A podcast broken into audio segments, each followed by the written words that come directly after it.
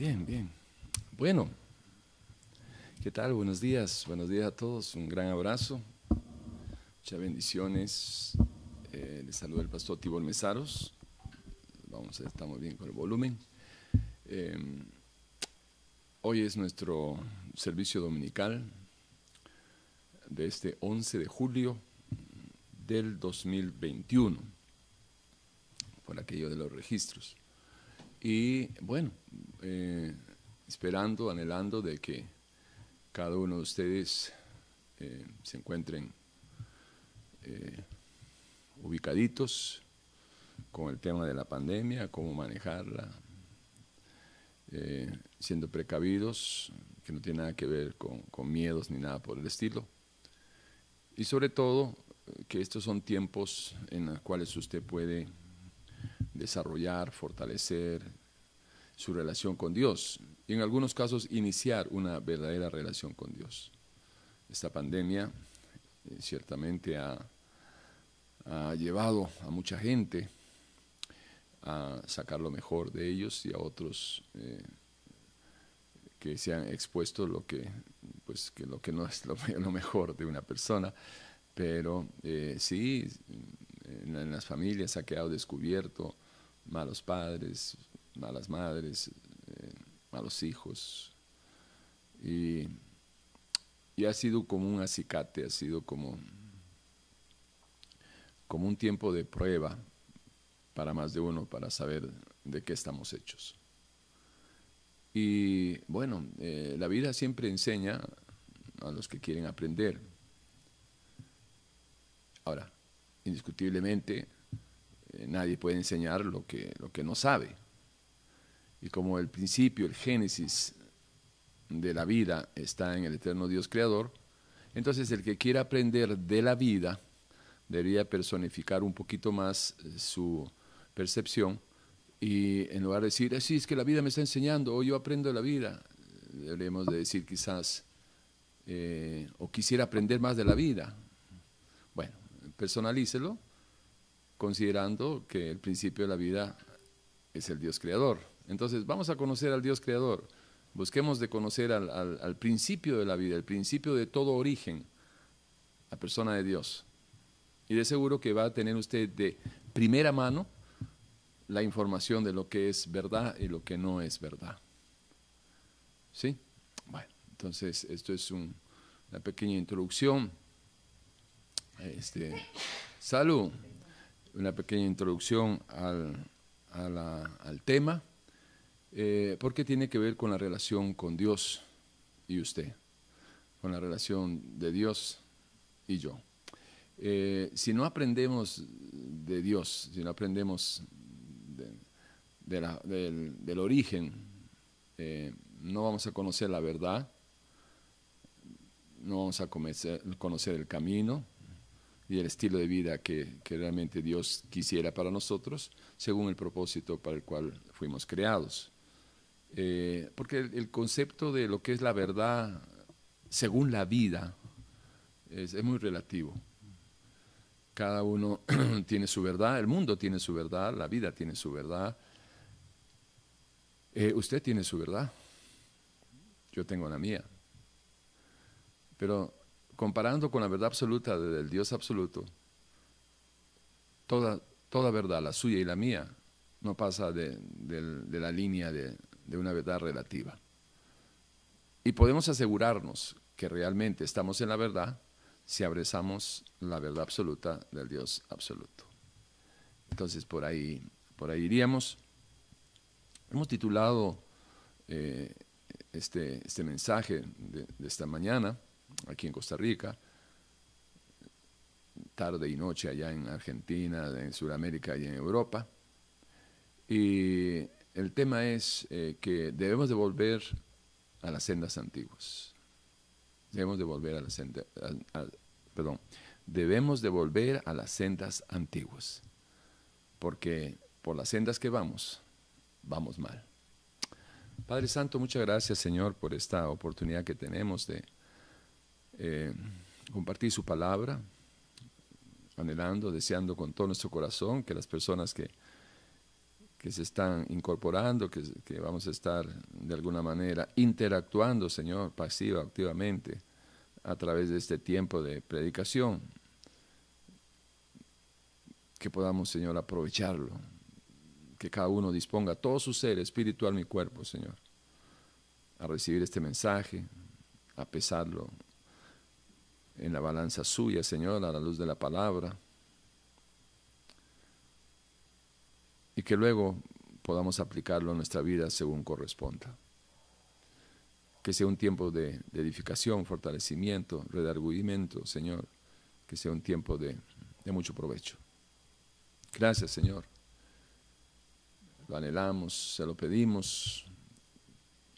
Entendemos que de parte suya no hay ningún problema, que es parte nuestra, los que tenemos que disponernos.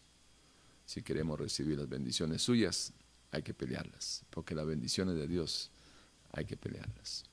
Bien, bien, bien. ¿Estamos, hermanitos? Bien, vamos a ver. Eh, aquí les he preparado un material y eh, espero que sea de mucha bendición para todos ustedes.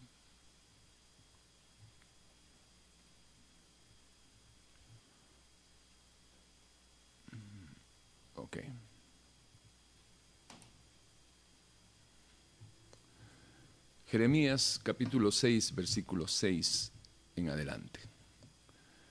Porque así dijo Jehová de los ejércitos, cortad árboles y levantad vallado contra Jerusalén. Esta es la ciudad que ha de ser castigada, toda ella está llena de violencia. Este era un, adelanto, una profecía que Dios les estaba dando en su tiempo. Como la fuente nunca cesa de emanar sus aguas, así ella, está hablando de Jerusalén, del pueblo, nunca cesa de emanar su maldad. Injusticia y robo se oyen en ella, continuamente en mi presencia, enfermedad y herida. Eh, está aclarando, señalando los actos, eh, la actitud, la, conducta de Jerusalén versículo 8 del capítulo 6 de Jeremías. Corrígete.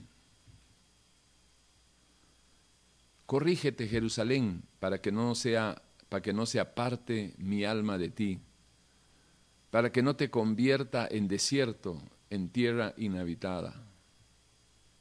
Mire, si usted le cree las promesas de Dios, eh, créale también las advertencias hay gente que le cree a las promesas, pero no le cree a las advertencias. Después tiene la seguridad que si usted hace su parte, usted recibe lo que Dios le promete si usted hace su parte. Pero también debe tener la seguridad de que en medio de su desobediencia, usted va a recibir lo que Dios dice, advirtiéndole que va a recibir por desobediente. Versículo 9. Así dijo Jehová de los ejércitos. Del todo rebuscarán como Abid el resto de Israel.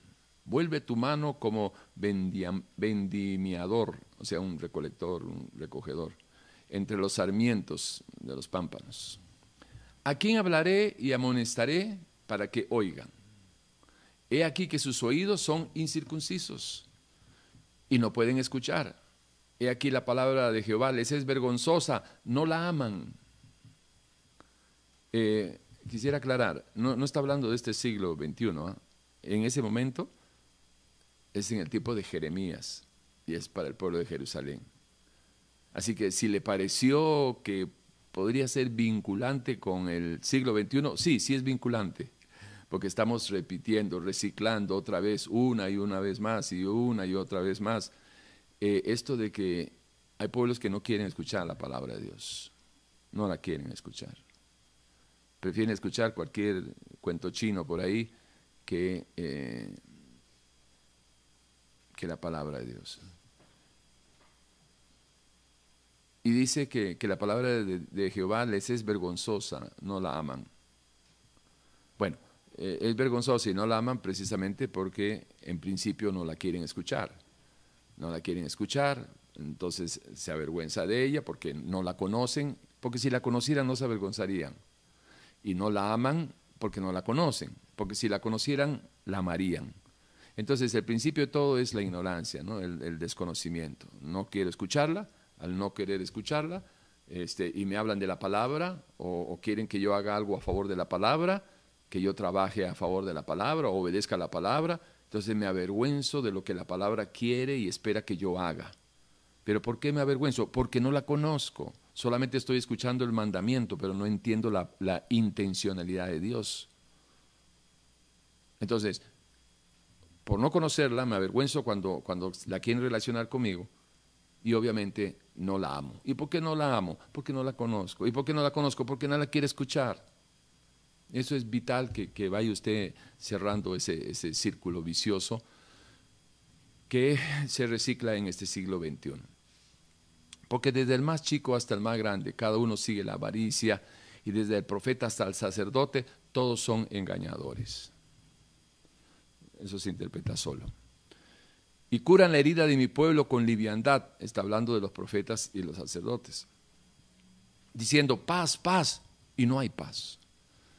Obviamente pues, se podría aplicar en estos tiempos eh, con las iglesias lights, donde el pecado no se confronta, donde el Evangelio de la cruz ya no se predica, donde todo es, es super prosperidad, bendecido, prosperado en victoria, y ver cómo puedo tener plata y que no es malo tener plata, el problema es cómo vas a tener la plata y, no es, y es importante que entiendas que hay que hacer eso sin dejar de hacer lo otro, es decir, trabajemos, ¿sí? pero no descuidemos eh, nuestra relación con Dios. 15. ¿Se han avergonzado de haber, de haber hecho abominación?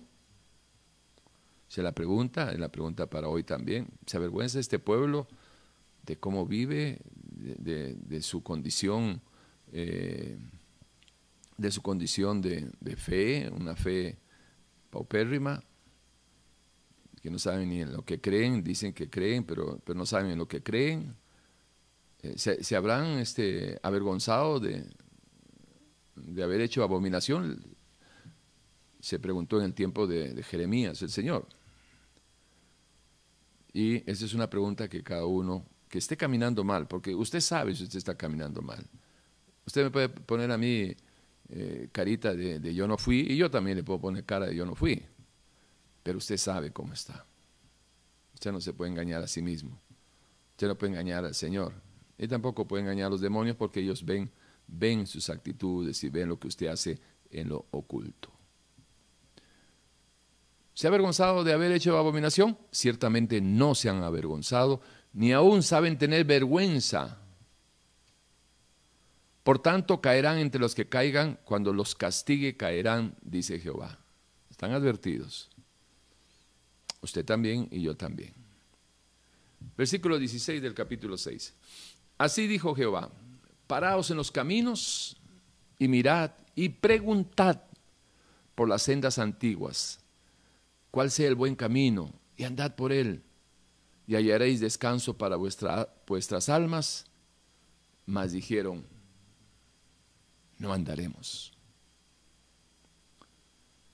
Puse también sobre vosotros atalayas que dijesen, escuchad el sonido de la trompeta. Y dijeron ellos, no escucharemos.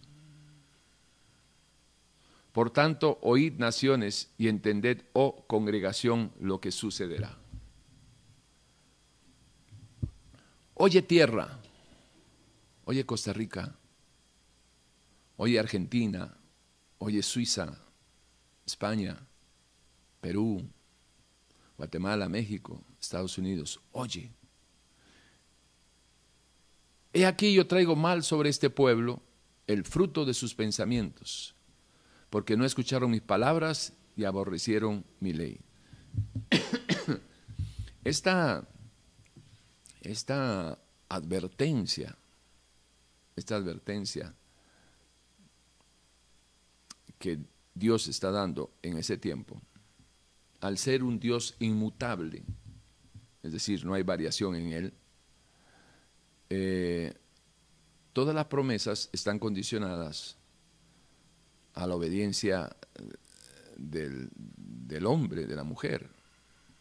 pero todas las sentencias también están condicionadas a la desobediencia, desobediencia del hombre y de la mujer. ¿Ah? Ah, ¿Me acercármelo? Ok. Está muy bajo, ok, gracias. Ahí, bueno. Entonces, este, sí, ciertamente Dios, muchas gracias a las personas que ahí por el chat nos avisan si, si hay algún problema ahí con, con la grabación. Sería una lástima que, que uno esté hablando y que nadie esté escuchando. Eh, ciertamente,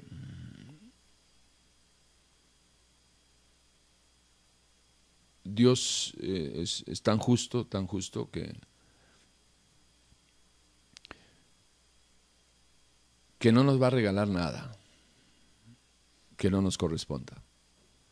Usted puede tener seguridad de eso, como la seguridad de que no le va a quitar nada que sí le corresponda. En la justicia de Dios se puede confiar y dormir tranquilamente aquellos que están en obediencia y deberían de tener una vida aterradora. Aquellos que están en desobediencia, porque Dios va a cumplir su palabra, tanto de sus promesas como de sus advertencias. Y como Él no cambia, para todos los pueblos, en todos los tiempos, es la misma advertencia. El fruto de sus pensamientos el fruto de sus pensamientos.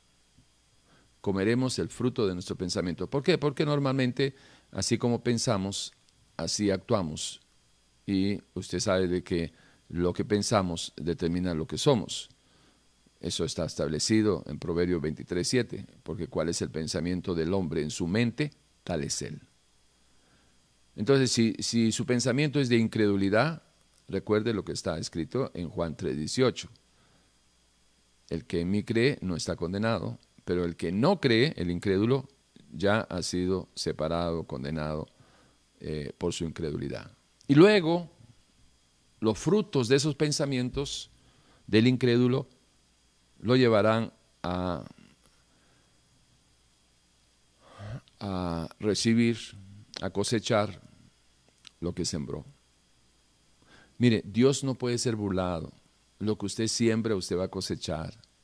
Y no importa la carita que yo ponga y la carita que usted ponga. No importa si yo le echo la culpa a usted, usted me echa la culpa a mí de la desgracia de su vida y yo le echo la culpa a usted de la desgracia de mi vida. No tiene ningún sentido delante de Dios. ¿Por qué?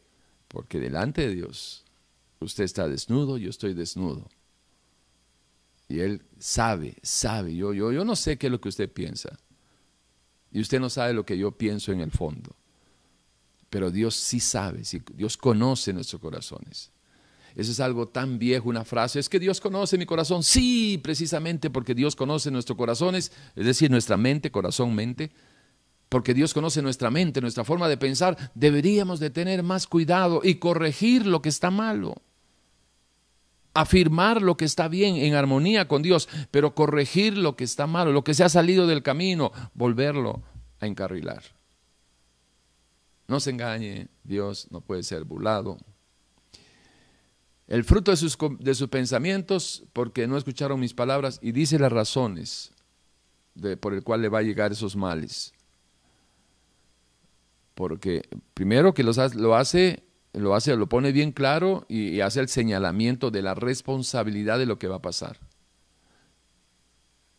Porque no escucharon mi palabra y aborrecieron mi ley.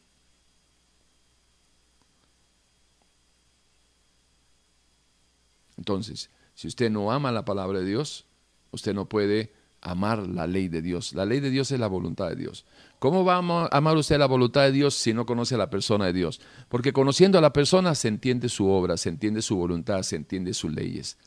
Pero no podemos entender las leyes, la voluntad de Dios, si no lo conocemos a Él eh, a través de la escritura, de la palabra, de la vivencia de la palabra, vamos comprendiendo, entendiendo a través del conocimiento y vivencia de la palabra, la intencionalidad de Dios en cada uno de sus mandamientos. Y entonces usted va a llegar a esta conclusión. Bueno es Dios. Bueno es Dios. Santo es Dios. Justo es Dios. Misericordioso es Dios. Pero esas conclusiones usted las puede conocer en teoría. Puede haber estudiado en teología. Pero si no la ha vivido, no la conoce. No la puede conocer. Y por ahí va el asunto. Eh, cuando leemos, leemos eh, sobre todo Jeremías, ¿no? Jeremías, Jeremías, bueno, también Isaías, Ezequiel, bueno, en, realidad todos los, los, profetas menores y mayores eh, había algo en común entre ellos.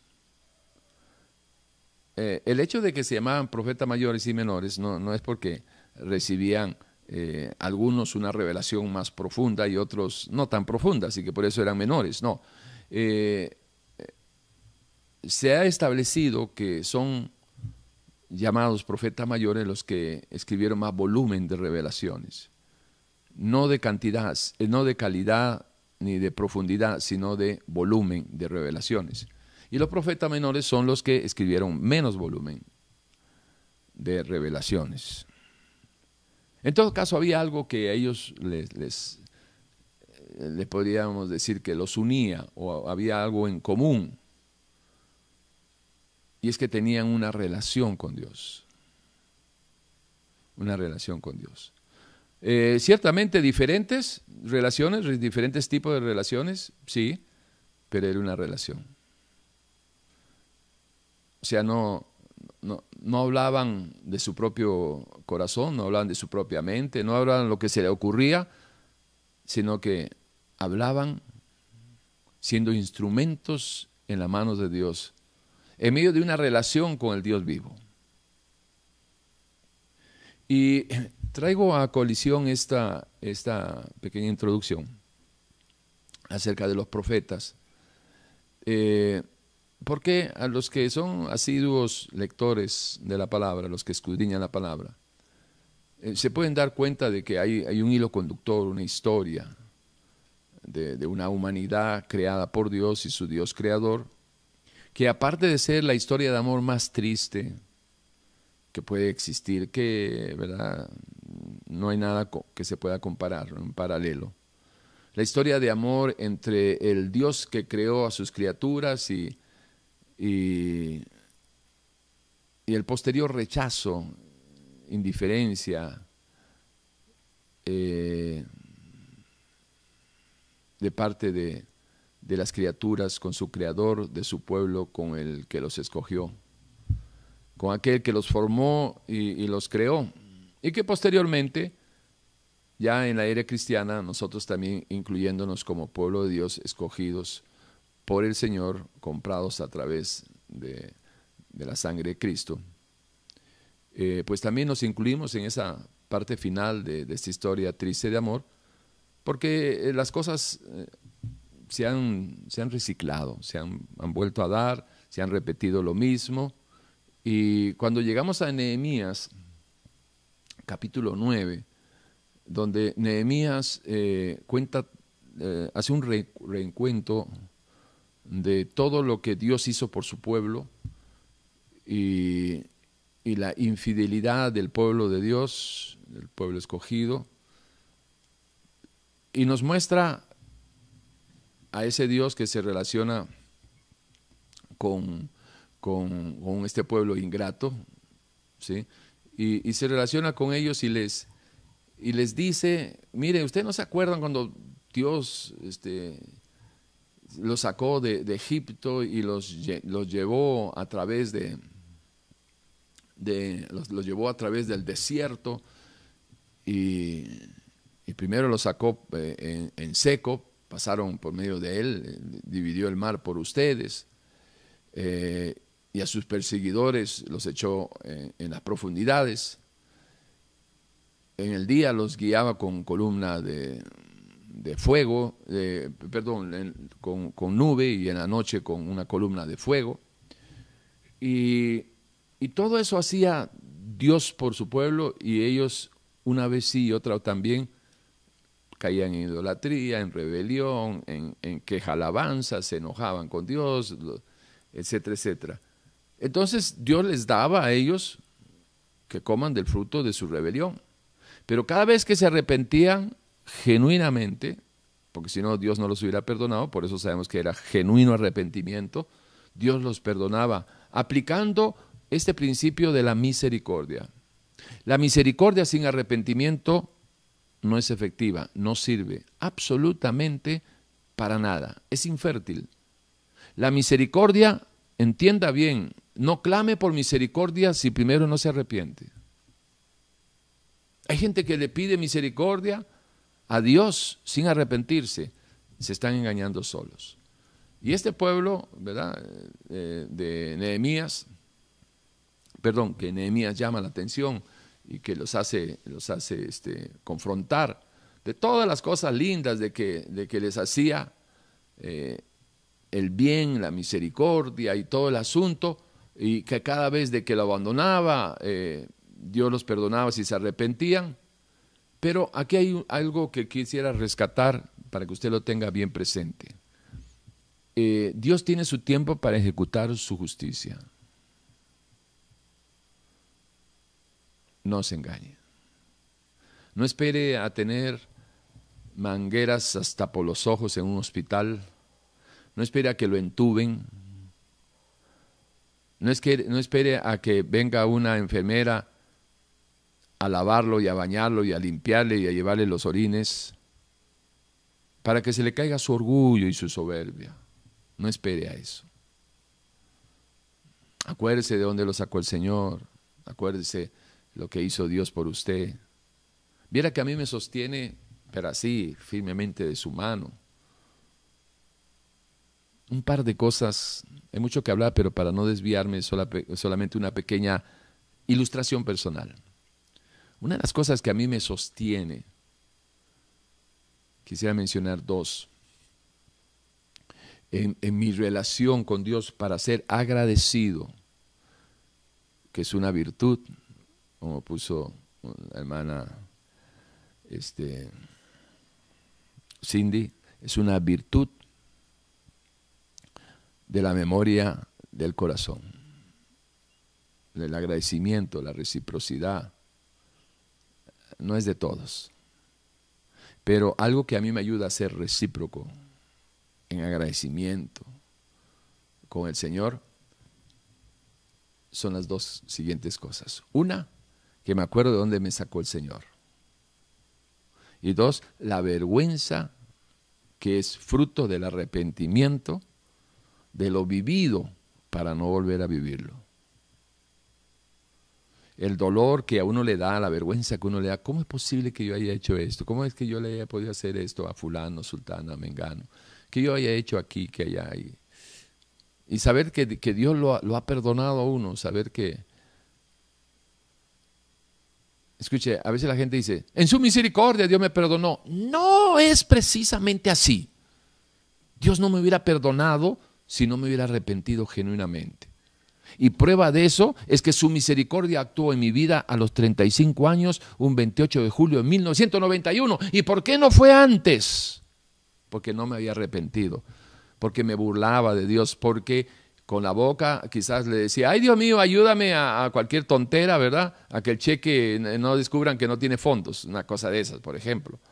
Pero ¿qué tenía que ver Dios en mi vida? Absolutamente nada. Absolutamente nada. Y el juicio de Dios y la justicia de Dios, es decir, que yo reciba lo que, lo que me merecía, si no me alcanzó, fue que antes de que me llegara el brazo de Jehová que no se ha cortado, me arrepentí.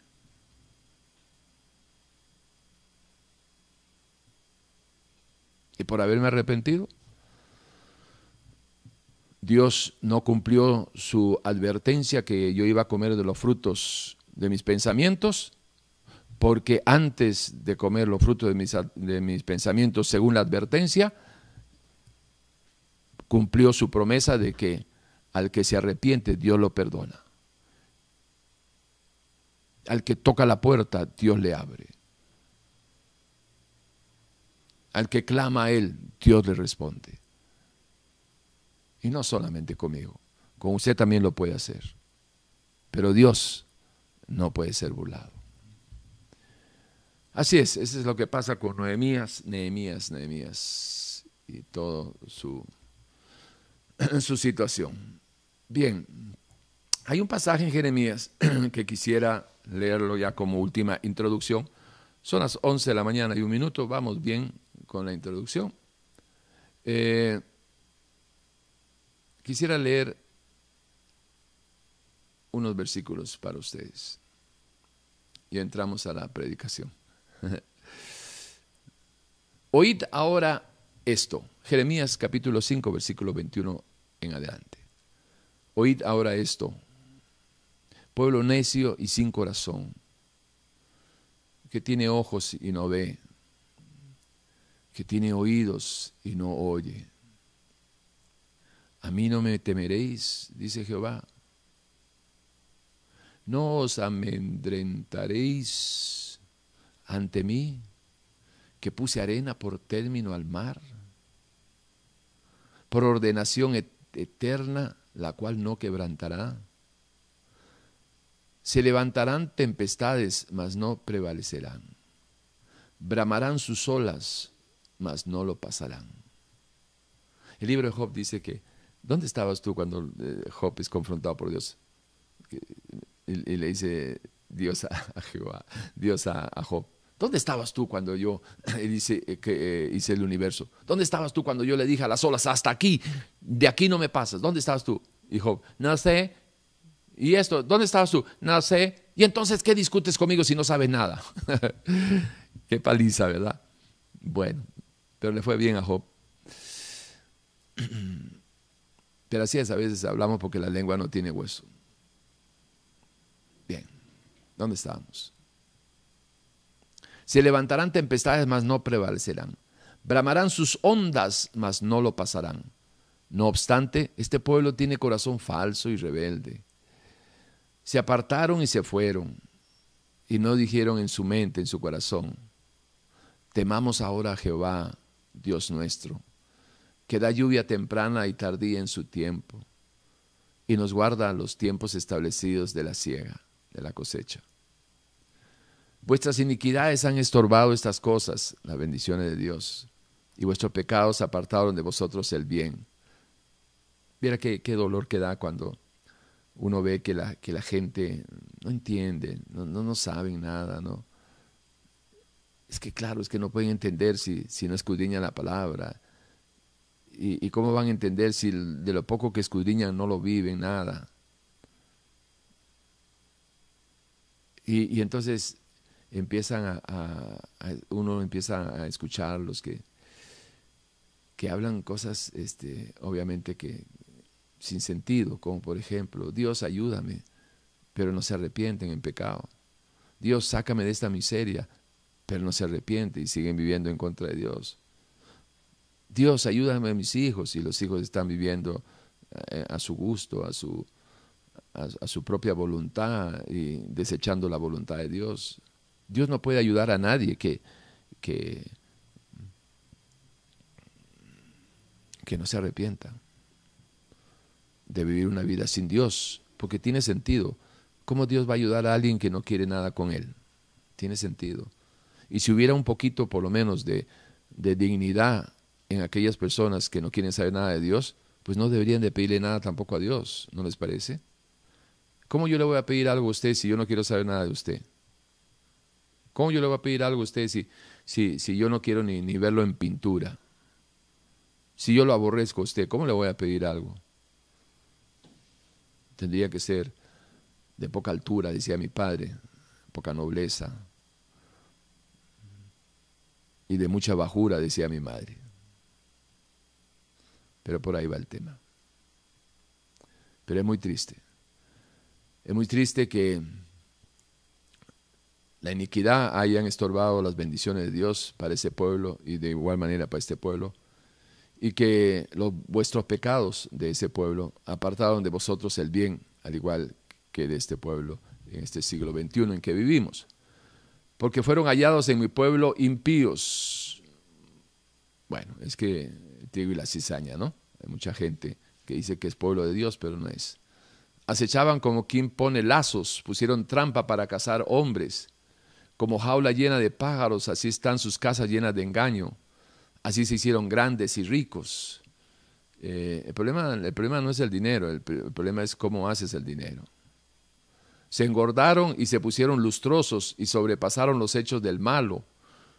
Ya está hablando de los religiosos. No juzgaron la causa, la causa del huérfano, hablando de los sacerdotes, de los religiosos, de los líderes. Con todo se hicieron prósperos y la causa de los pobres no juzgaron. No castigaré esto, dice Jehová.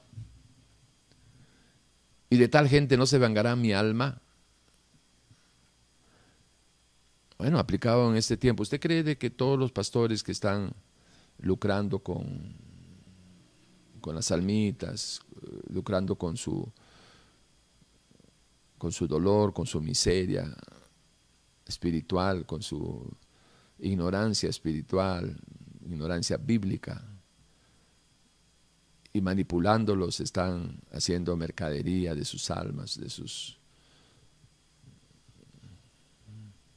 de sus bienes.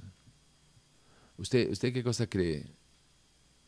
Que esto de que no castigaré eso, dice Jehová, y de tal gente no se vengará mi alma. ¿Usted cree que solamente era para los falsos y, profetas del tiempo de Jeremías? El Señor decía, vea, bien claro, si un hombre, un profeta viene y dice algo en mi nombre y no se cumple, no es profeta, mátalo. Bueno, en estos momentos no, estoy diciendo que maten a los falsos profetas, porque este, eh, serían demasiados, sería una, prácticamente un, semi-genocidio. Pero la, recomendación sí se la puedo pasar. La recomendación es, cuando un, profeta diga algo y no se cumpla, sea mentiroso y no tengas temor de él. Hay tanta gente que le tiene temor a lo que, a lo que la gente le profetiza. Si tú te vas de esta iglesia, te va a caer la maldición del chino Juan, que se te caigan pelo por pelo y al último que le queda, que le dé caspa. No tenga miedo, no tenga miedo. Eso no funciona así. No funciona así. La maldición es para el desobediente, no para el que obedece a Dios. Deuteronomio 28, eh, versículo 14 en adelante. Entonces, no le tenga miedo. Hay mucha gente que le tiene miedo y por eso no se van de las iglesias, porque dicen, es que el pastor me dijo que yo no me puedo ir sin su cobertura, sin su bendición. ¿Cuál bendición? El único que bendice es Dios nada más. cosa espantosa y fea es hecha en la tierra. Versículo 31. Los profetas profetizaron mentira y los sacerdotes dirigían por manos de ellos y mi pueblo así lo quiso. ¿Qué pues haréis cuando llegue el fin? ¿Qué pues haréis cuando llegue el fin? Dicen atrevidamente los que me irritan. ¿Quiénes son los que le irritan? Dicen atrevidamente, ¿quiénes dicen atrevidamente? Dicen atrevidamente los que me irritan, paz, paz tendréis. Y el pueblo así lo quiso. Es decir, aceptó esa falsa profecía. Ahora, note esto, es un hilo delgadito. Dicen atrevidamente, ¿quiénes dicen atrevidamente? Los falsos pastores. A los que me irritan, ¿quiénes irritan a Dios? No es los falsos pastores, es el pueblo. Va de nuevo. Dicen atrevidamente. ¿Sí? Los que me irritan. ¿Quiénes son los que le irritan? El pueblo. ¿Y quiénes son los que hablan falsedades? Los profetas. Paz tendréis, paz tendréis. Es que eh, esto de que la gente quiere escuchar más a Moisés que, a Dios directamente es, es otro reciclaje, ¿verdad? Una vez sí, otra también. La gente no quiere subir al monte a escuchar de Dios. La gente prefiere que le hable Moisés, porque con Moisés se podría negociar, ¿no?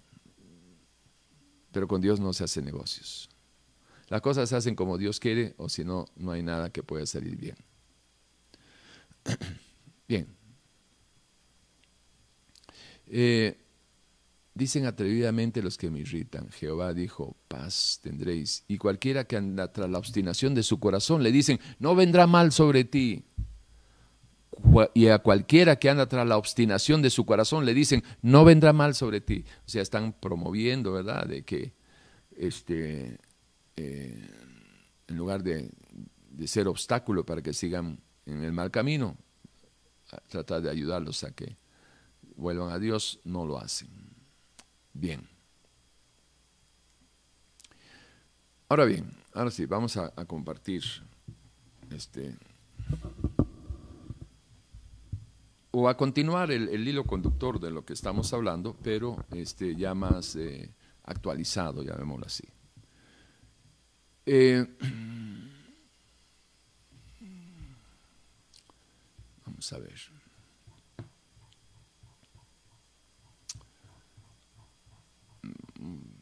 Vamos a, a volver por aquí un toque.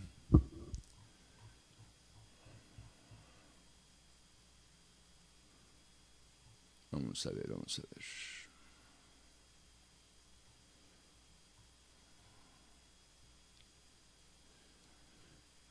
Mm, mm, mm.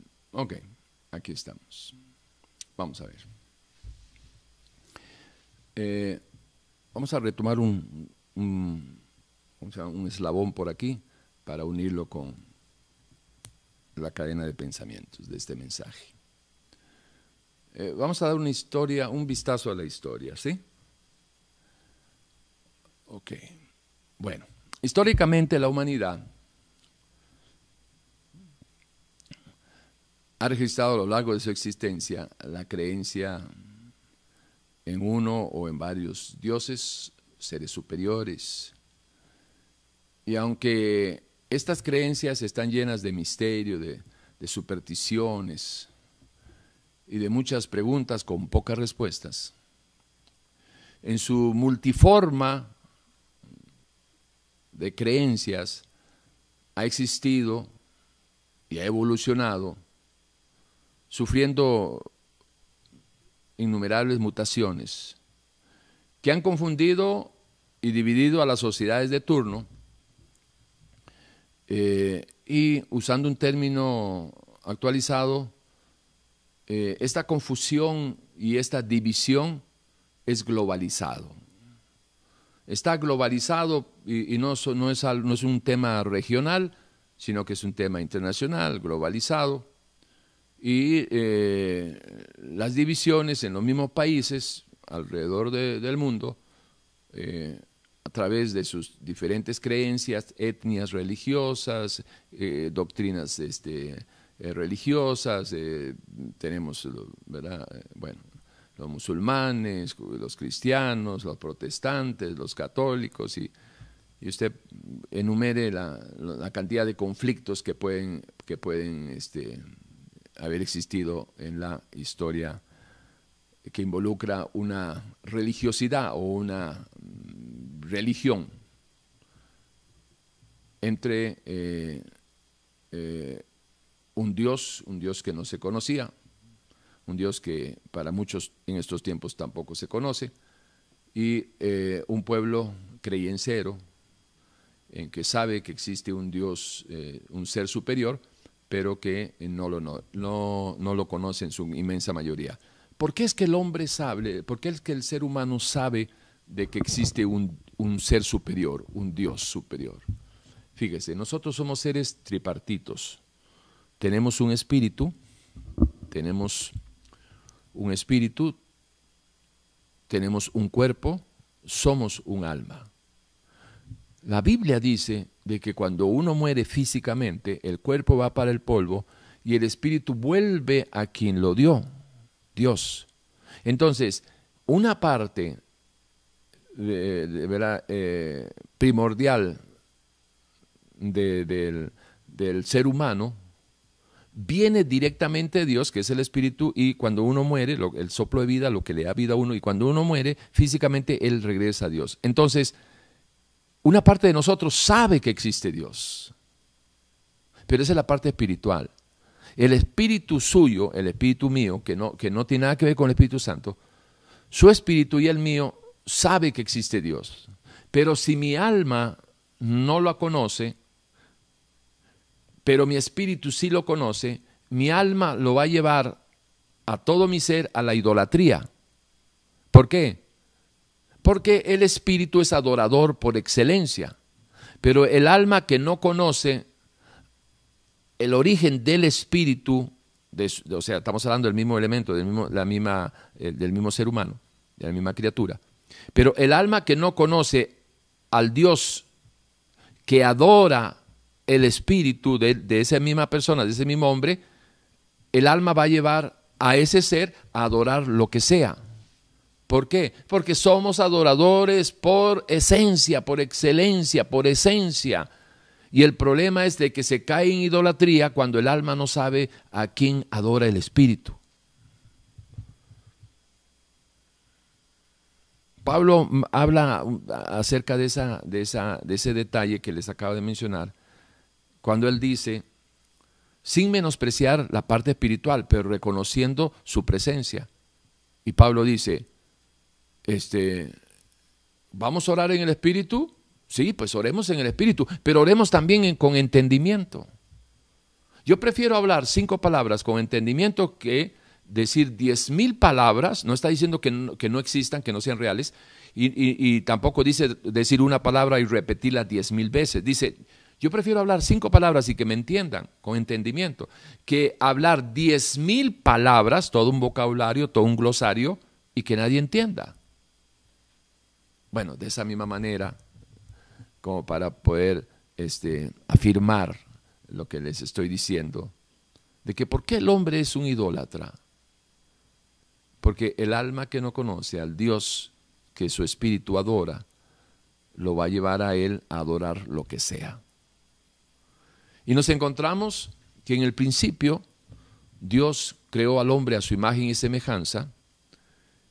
Hay intrínsecamente una conciencia de la existencia de Dios, que luego, a través de la desobediencia, se separa Dios creador de su criatura. Y cuando llegamos a Génesis capítulo 5, versículo de 1 al 3, dice el Señor, en el principio creó Dios al hombre y a la mujer, varón y hembra los creó. Y vivió Adán 130 años y engendró a Set. A su imagen y semejanza lo engendró. Note que eh, el capítulo 5 de, Génesis ya no nos dice que eh, Adán sigue reproduciendo a imagen de lo que él era cuando él era como Dios, que esa era la multiplicación de, de Génesis 1.28, donde dice fructificaos, tener hijos y multiplicaos. Ten hijos que sean como tú, porque tú eres como yo. Pero al separarse Adán de Dios, ya lo que multiplicaba ya no era a imagen de Dios, sino que era a imagen de Adán. Por eso eso usted lo liga con 1 Corintios 15, 47 en adelante, donde dice de que, en el, eh, que así como hemos traído la imagen del terrenal, ¿cuál imagen del terrenal? La que está señalada en Génesis capítulo 5. Entonces, todos los que somos nacidos de padre y madre, traemos la imagen del terrenal. Pero dice el Señor, sigue diciendo en 1 Corintios 15 del 47 en adelante, pero dice que así como hemos traído la imagen del terrenal, traeremos también la imagen del celestial.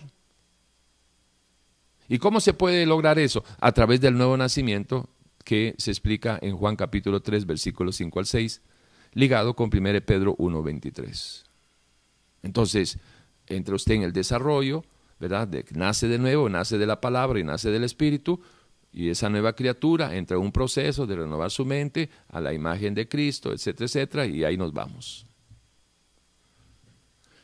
Entonces, esta, esta historia o este vistazo a la historia es importante para poder señalarles de que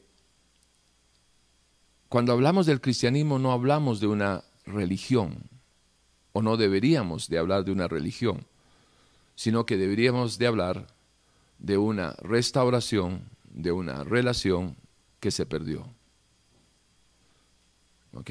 Dejamos eso ahí, volvamos otra vez a la era no cristiana y nos encontramos de que de ahí en adelante Dios, el Dios creador, como alguien decía, septiterno, centro del universo, sí, pero eso no le sirve absolutamente a ninguna criatura si es que ese Dios creador septiterno y centro del universo, lo cual es, este, eh, puede ser cierto, porque es muchísimo más que eso, pero si no hay relación,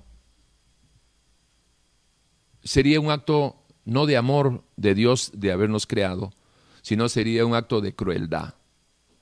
Pero el acto de el, hecho de habernos creado para ser un Dios personal, para ser un Dios relacional, porque Dios nos hizo a nosotros seres relacionales, necesitamos relacionarnos para mantenernos vivos, para desarrollarnos, para ir en pos de esa plenitud que Dios eh, eh, en su propósito nos ha creado. ¿Y cómo podríamos cumplir algunos de sus mandamientos en medio de esa interrelación con los demás? Cuando el principio de toda esa relación con los demás para el cumplimiento de la ley, que el que ama no hace daño al prójimo, está sujeto a que primero lo amemos a él. ¿Cómo podríamos alcanzar eso? ¿Cómo podríamos cumplir el primer mandamiento de amar a Dios sobre todas las cosas con todo nuestro ser, espíritu, alma y cuerpo? Para que podamos ser candidatos a cumplir el segundo mandamiento, en lo cual se resume toda la vida de, de, las criaturas creadas por Dios, o si usted quiere llamarle, de los hijos de Dios, del pueblo de Dios. En que ames, el segundo mandamiento, ama a tu prójimo como a ti mismo. Pero eso sería imposible si primero no amas a Dios. Y sería imposible amar a Dios si Dios no fuera un Dios personal, que en su intencionalidad eterna ha sido relacionarse contigo y conmigo, si es que lo aceptamos, y si no lo acepta usted o no lo acepto yo, no hay relación con ese Dios que quiere relacionarse con su amada creación.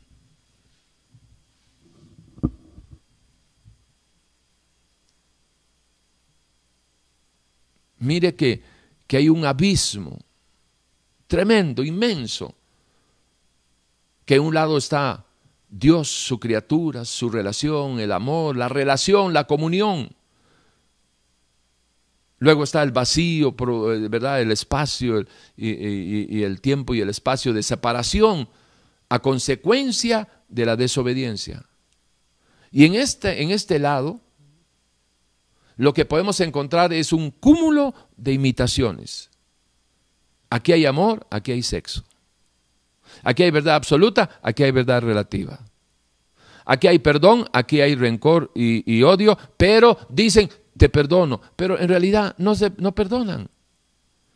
O sea, las, las, verdades absolutas de aquí se imitan, se tratan de, de barnizar, pero no es el original, son son, son partes genéricas, son partes que, no, son, son elementos no originales. ¿Por qué? Porque en este reino, en el reino donde no está Dios, nada es igual al verdadero reino donde Dios está. Esto es una burda imitación. Y dentro de todo eso, el terreno, el terreno donde se ha construido eh, y, se mantiene en una, en una mecedora eh, de, de una falsa paz y tranquilidad se llama religión. La religión, hay una frase muy famosa, que la religión es el opio del pueblo. Y estoy totalmente de acuerdo que la religión es el opio del pueblo. Porque el opio es una droga, no produce nada bueno, adormece a la gente, la entontece, no, le, elimina la posibilidad de pensar, razonar y decidir, andan como zombies, no saben dónde están, no saben dónde va, porque es una maldita droga. El opio del pueblo, que mata al pueblo físicamente. Y la religión es el opio, es el opio, es la droga, es lo que, lo que engaña, destruye, y separa al creyente del Dios verdadero. Porque es que digo el creyente porque por lo menos para ser religioso tienes que creer. Pero el ser creyente no significa nada. Porque el libro de Santiago, inspirado por el Espíritu de Dios, dice, eh, ¿sabes que los demonios también eh, creen? Creen y tiemblan. Así que no hay ningún mérito en creer en Dios o en cualquier Dios. Pero hablando de que supuestamente se refieren al Dios de la Biblia, tenemos que llegar a la, a la conclusión de que creer en el Dios de la Biblia y hablar del Dios de la Biblia cuando no conoces al Dios de la Biblia, lo estás haciendo bajo el efecto del opio espiritualoidis, que es la religión. Y la religión no solo es el opio del pueblo, la religión es el tropiezo más grande, la piedra de tropiezo más grande con la cual se ha estrellado la humanidad en toda, en toda su historia, en toda su historia. Si hay un impedimento que ha sido un obstáculo mayor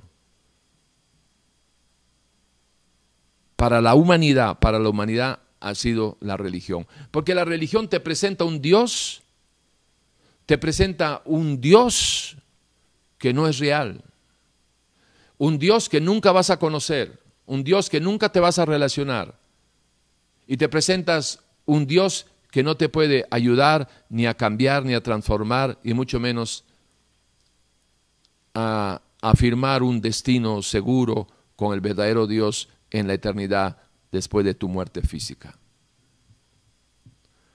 La religión es la lepra, es la peste, la religión mata.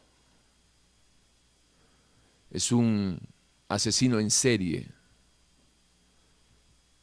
Mata al que cree y mata a los que creen en el que cree. En otras palabras, si usted es un padre de familia, usted es una madre de familia y usted es un religioso, es decir, habla de un Dios que no conoce, si usted es un religioso, habla de un Dios que no conoce. Sus hijos, su esposa, su esposo, la gente que cree en usted, le va a seguir a usted en su religiosidad. Le va a seguir usted en, ese, en esa tierra de religión, donde se habla de un Dios que no se conoce por una sencilla razón, que no existe. Ese es lo terrible. Entonces encontramos que por muchos tiempos, toda la historia, la humanidad ha sacrificado seres humanos a sus dioses. En otras han, este, dentro de lo que se llama el, panteísmo, eh, han generalizado que, Dios está en todas partes y Dios es todo, una hormiga es Dios, una planta es Dios, todo es Dios porque Dios ha creado todo. Y entonces eh, ha habido una adoración también a, la tierra, a los animales, al águila, al puma, al león, al sol y la luna, como allá en mi Perú. Y así, innumerables. En la India, hay más de 100 mil, 120 mil, perdón, dioses. La gente no se come una vaca porque creen que es, tienen que, ver con una deidad y se mueren de hambre. Y por ahí vamos. Llegamos a la, a la, era cristiana, cuando el Dios creador se hizo criatura y siendo criatura y, llegando a este mundo con un propósito de salvar lo que se había perdido. En tres años de su ministerio, deja establecido, deja establecido cuál es el camino, la verdad y la vida. Todo centrado en su persona. Todo centrado y supeditado a que tiene que haber en, una, en medio de una relación la revelación de la verdad. sin relación, no hay revelación de la verdad. Escrito está que el Espíritu Santo de Dios va a venir en aquellos que ya lo han recibido al Señor, que han nacido de nuevo, y el Espíritu Santo va a venir y va a darle a la nueva criatura, le va a revelar quién es Jesús. Porque dice el Señor que el Espíritu Santo de Dios tomará de lo mío y te lo hará saber. Tomará de lo mío y te lo hará saber. Entonces, en el conocimiento y vivencia de la palabra, permaneciendo en Él, tenemos la garantía de que Él permanece en nosotros. Note, todo ese ligamen a través de la función de conocer y obedecer. Conocimiento, vivencia, ¿sí? conocimiento a través de la obediencia te da la vivencia. Conocimiento, obediencia te da la vivencia. Y esa vivencia, obviamente si estás obedeciendo a lo que conoces, eso te va a llevar a qué? Amar lo que conoces, porque no se ama lo que no se conoce, se ama lo que uno conoce. Cuando tú conoces algo y lo que tú apruebas, tú lo deseas. Cuando pues que no hay otra manera de, de, de llegar a amar a Dios apasionadamente si no es a través del conocimiento y en medio de la obediencia ese conocimiento, la vivencia, el comprobar que Dios es quien dice que es. Que Dios es quien dice que es. Pero esa convicción nunca la voy a tener si no tengo la vivencia con el Espíritu de Dios a través de la obediencia a su palabra. Conocimiento de su palabra obediencia a su palabra, vivencia de la palabra, revelación, convicción de que Jesús es quien dice que es, de que Dios es quien dice que es, que el Espíritu de Dios es quien dice que es, y que usted y yo somos lo que dice Dios, lo que somos. Solamente tendremos esa convicción cuando tengamos la vivencia por la obediencia del conocimiento de su palabra. Note que ahí la religión brilla por su ausencia. Pero cuando no hay revelación de su palabra, de, revelación de su palabra no es algo místico, revelación de su palabra es entender su palabra, es comprender lo que está aquí escrito. Cuando no hay comprensión de su palabra, porque no hay vivencia, y no hay vivencia porque no hay obediencia, y no hay obediencia porque no se puede obedecer lo que no se sabe que hay que obedecer, entonces, lo que va a brillar por su ausencia es el cristianismo, es tu relación con Dios. Y lo que va a estar sobre la mesa es la maldita religión. Qué cosa más tremenda.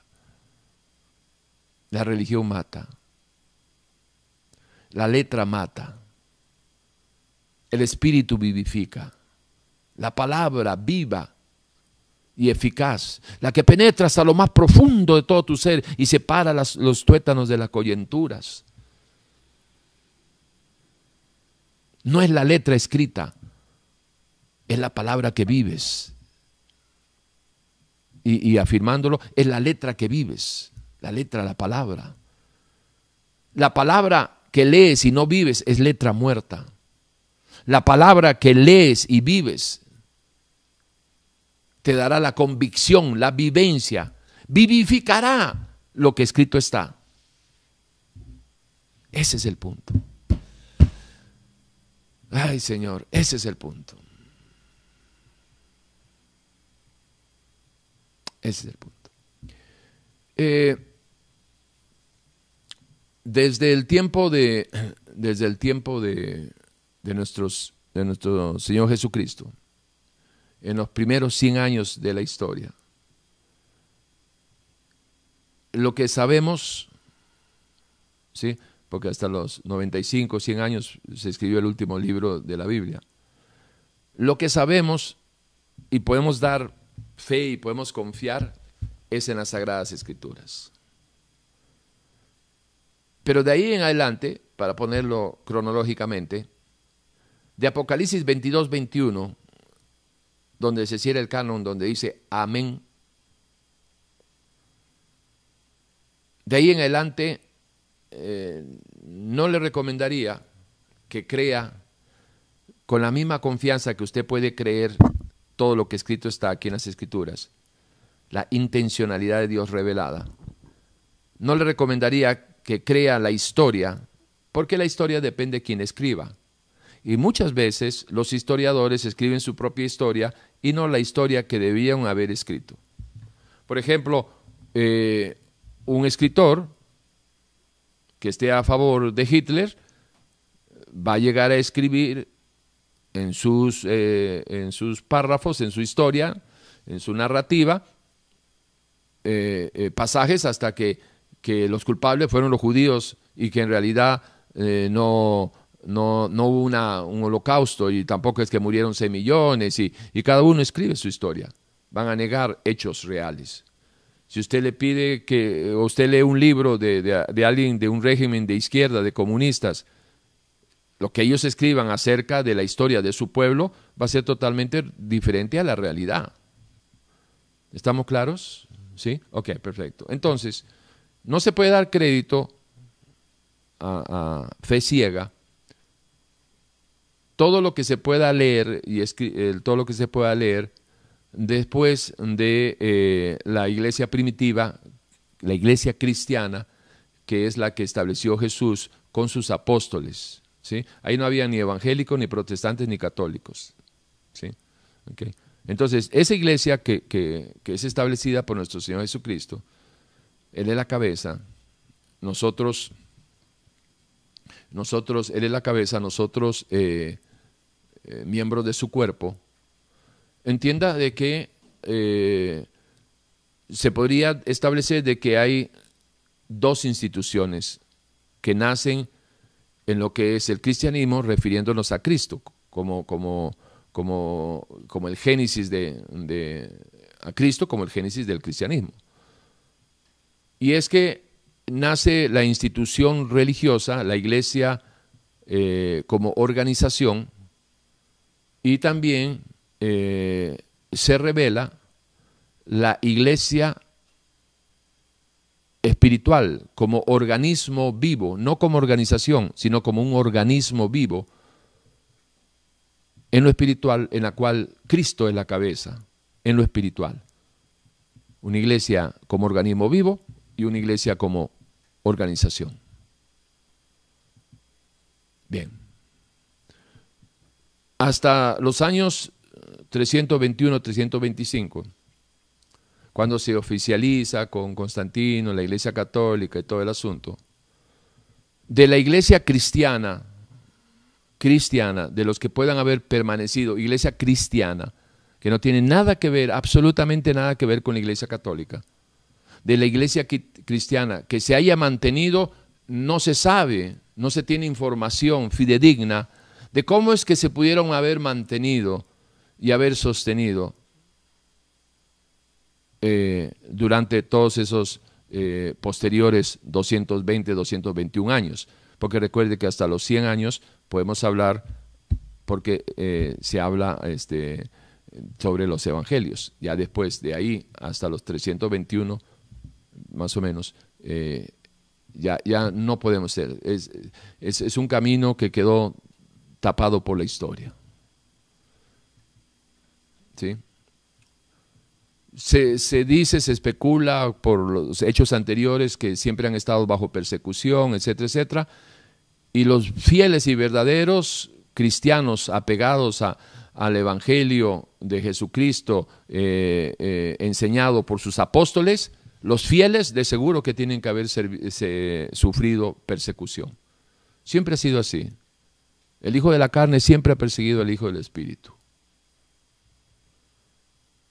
Entonces, reaparece, digamos, eh, el cristianismo, reaparece en la era donde eh, se oficializa eh, la organización de la Iglesia Católica Romana y Apostólica y la involucran con el cristianismo. Y digo la involucran con el cristianismo porque si usted ve, por favor, si usted es católico, no se enoje conmigo pero sí le serviría mucho escuchar un poquito de, historia y un poquito de verdad sustentada en la palabra.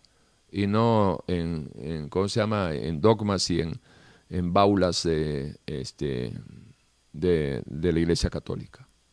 Pero la realidad, yo estoy hablando de realidad, y si usted se quiere, enojese conmigo, pero, pero de seguro que no me va a poder contradecir, porque son realidades, y es historia. Resulta de que la Iglesia eh, católica y cristiana, o perdón, la Iglesia católica que involucra el cristianismo, a razón, a razón principalmente lo que ha sostenido ese, ese, ese, ese ligamen ha sido de que usan la Biblia. No importa si hay apócrifos que, que son y que no son, eh, aparte de eso. Pero se supone que el, núcleo es Jesucristo, es el Dios creador, el, el meollo, de, el punto central de la Biblia, pues es el Dios de la Biblia y que se supone que ese es el Dios de la Iglesia Católica.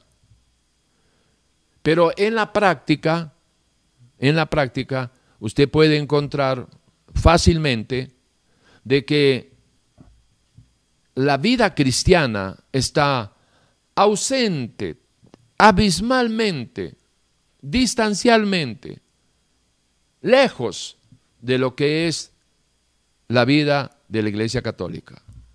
No tiene nada que ver. Comenzando por la idolatría, no tiene nada que ver, comenzando por las, por las tradiciones de la Iglesia Católica Romana Apostólica, que de apostólica no tiene nada. Porque si fueran apostólicas, deberían de seguir lo que enseñaron los apóstoles. Católica sí, porque es universal. Romana sí, porque tiene la sede allá en Roma. Apostólica, católica y Roma, eh, apostólica, católica y romana pero no es apostólica, porque no siguen las, los, los, ¿cómo se llama? No siguen las doctrinas de los apóstoles eh, que había sido instruidos por nuestro Señor Jesucristo eh, en esos tres años. Entonces nos encontramos con, un desarrollo de una historia desde eh, que, que duró siglos, desde el año 321 hasta 1517 que es cuando Lutero, le toca a Lutero, porque él no fue quien inició todo el movimiento de la, que explotó con la reforma eh, protestante, pero fue Lutero el personaje que eh, llevó la bandera, puso la 95 tesis y, y se armó el revolú. Pero esos 1200 años del año 231 eh, a 1517, digamos casi 1500 años. En esos 1500 años, la historia de la Iglesia Católica no tiene, escúcheme, se lo digo con consideraciones para los sentimientos de aquellas personas de buen corazoncito, pero ignorantes de la palabra, que, que hoy tienen la oportunidad de escuchar esta verdad. La Iglesia Católica y el cristianismo no tienen nada que ver. Eso es como pretender de que comparar a, un cisne con eh, un gato, una cosa de esas. No tienen absolutamente nada, nada que ver. Y lo que demuestra lo que yo estoy hablando es de que desde, desde su creación, su fundación oficial del año 321, 321, hasta el año 1517, en esos 1200 años, sí, 1200 años más o menos, usted no puede, fácilmente, usted no puede encontrar una relación, una, relación, algo que armonice en la actuación de la Iglesia Católica con el cristianismo, con la, con, la, doctrina cristiana, no encuentra. No encuentra, no encuentra armonía, no encuentra, no encuentra nada, no encuentra nada que los pueda identificar uno con el otro. Que haya una fusión, nada. Lea la historia y lo que se va a dar cuenta es cómo se ha llegado a enriquecer la Iglesia Católica, que estaban más preocupados de, del poder, de, las adquisiciones de los bienes, de las propiedades. Eh, a Europa y usted encuentra en, una ciudad como en Praga, usted encuentra eh, eh, en, un, en, ¿qué, puede ser? Una o dos cuadras donde está el reloj azul famoso ese, hay cuatro catedrales inmensas, una en cada esquina casi. Inmensas. ¿Y cuánto dinero cree que vale esas, esas propiedades? Bueno, y así se va por toda Europa y encuentra catedrales de catedrales que hoy sirven de museo, sirven para hacer hip hop clases, de lo que me estoy acordando, sirven para teatro, para canciones, para ópera, pero literalmente, cuando usted escuche eh, que en Europa se habla de que Dios está muerto, eh, sí, si se refieren a la iglesia como organización, está muerta. Pero Dios, Dios está vivo. Cristo está vivo. Y todos los que lo han aceptado pueden dar fe de que no solo resucitó, sino que vive también en aquellos que lo hemos aceptado. Pero ¿de qué está llena la página de estos 1200 años de la Iglesia Católica hasta el momento de su cisma en, en 1517? ¿De qué está lleno? Está lleno de abusos, está lleno de, de crímenes, de, está llena de, de, sangre en el nombre de Jesús, en el nombre de Dios, perdón, no de Jesús, en el nombre de Dios, de una evangelización aquí en, eh, bueno, ya me brinqué, pero aquí en, este, en América eh, no fue un descubrimiento, lo que hicieron fueron conquistar y, y, esa evangelización era con la cruz y la espada. ¿Crees en la cruz? No, pla, muero. ¿Crees? bueno, si es así, sí. Ah, bueno, que perfecto. Ya se hizo un cristiano, bautícenlo. Así fue. Y no, no, es una hipérbole, es una realidad. en todo caso, la Iglesia Católica, sabiendo los, los principados, los príncipes, eh, los imperios, los reyes, sabiendo de que al pueblo, si los mantienes unidos, es más fácil de, controlarlos, dominarlos y eh, eh, explotarlos también, obviamente. Entonces, al lado de un rey, al lado de, de una, de, un, este, eh, ¿cómo se llama esto? Al, lado de, la máxima autoridad de cualquier país siempre estaba un papa. Y ahí repartían ahí ganancias y todo el asunto y así se hicieron multi, multimillonarios y eso cualquiera que lee un poquito de historia lo sabe. Entonces, entre el abuso, entre el abuso de, de, poder, teniendo un pueblo creyencero que se les hablaba eh, de, una Biblia que, que, ellos no podían tocar ni entender porque era en latín. Las misas eran en latín, nadie entendía nada, ni papa. El pueblo sumido en la ignorancia. Y no hay peor cosa para un pueblo creyencero que sea ignorante al Dios que dice creer, porque eso lo va a llevar, esa religiosidad lo lleva a la superstición. Todo, todo religioso que no conoce a Dios es aguisotero, supersticioso. O dígame si no visitan eh, gente que le lee las manos, gente que, que le lee los horóscopos, que le, fuma el cigarrito y que la ouija, que esto, que el otro. ¿De dónde sale todo eso? Producto de, de, de, de la unión la, de la religión con la ignorancia del Dios de la religión. Une los dos y te sale fetichismo, te sale superstición, te, sale de todo, menos van a ser una criatura, un pueblo con identidad cristiana. Entonces, en esa la, Santa Inquisición, que de Santa no tenía nada, las guerras santas, que de, la, de la, que de Santa tampoco tuvieron nada, era un, un asunto de pleito de, poderes. Y, y la, cosa es de que en medio de toda esa corrupción, se llega eh, a, 1517, donde Martín Lutero eh, se puede decir, se puede decir de que la figura más eh, visible, es el que da el golpe de gracia para el cisma que se produjo en la religión católica. La religión católica cayó básicamente, para resumírselo, por la corrupción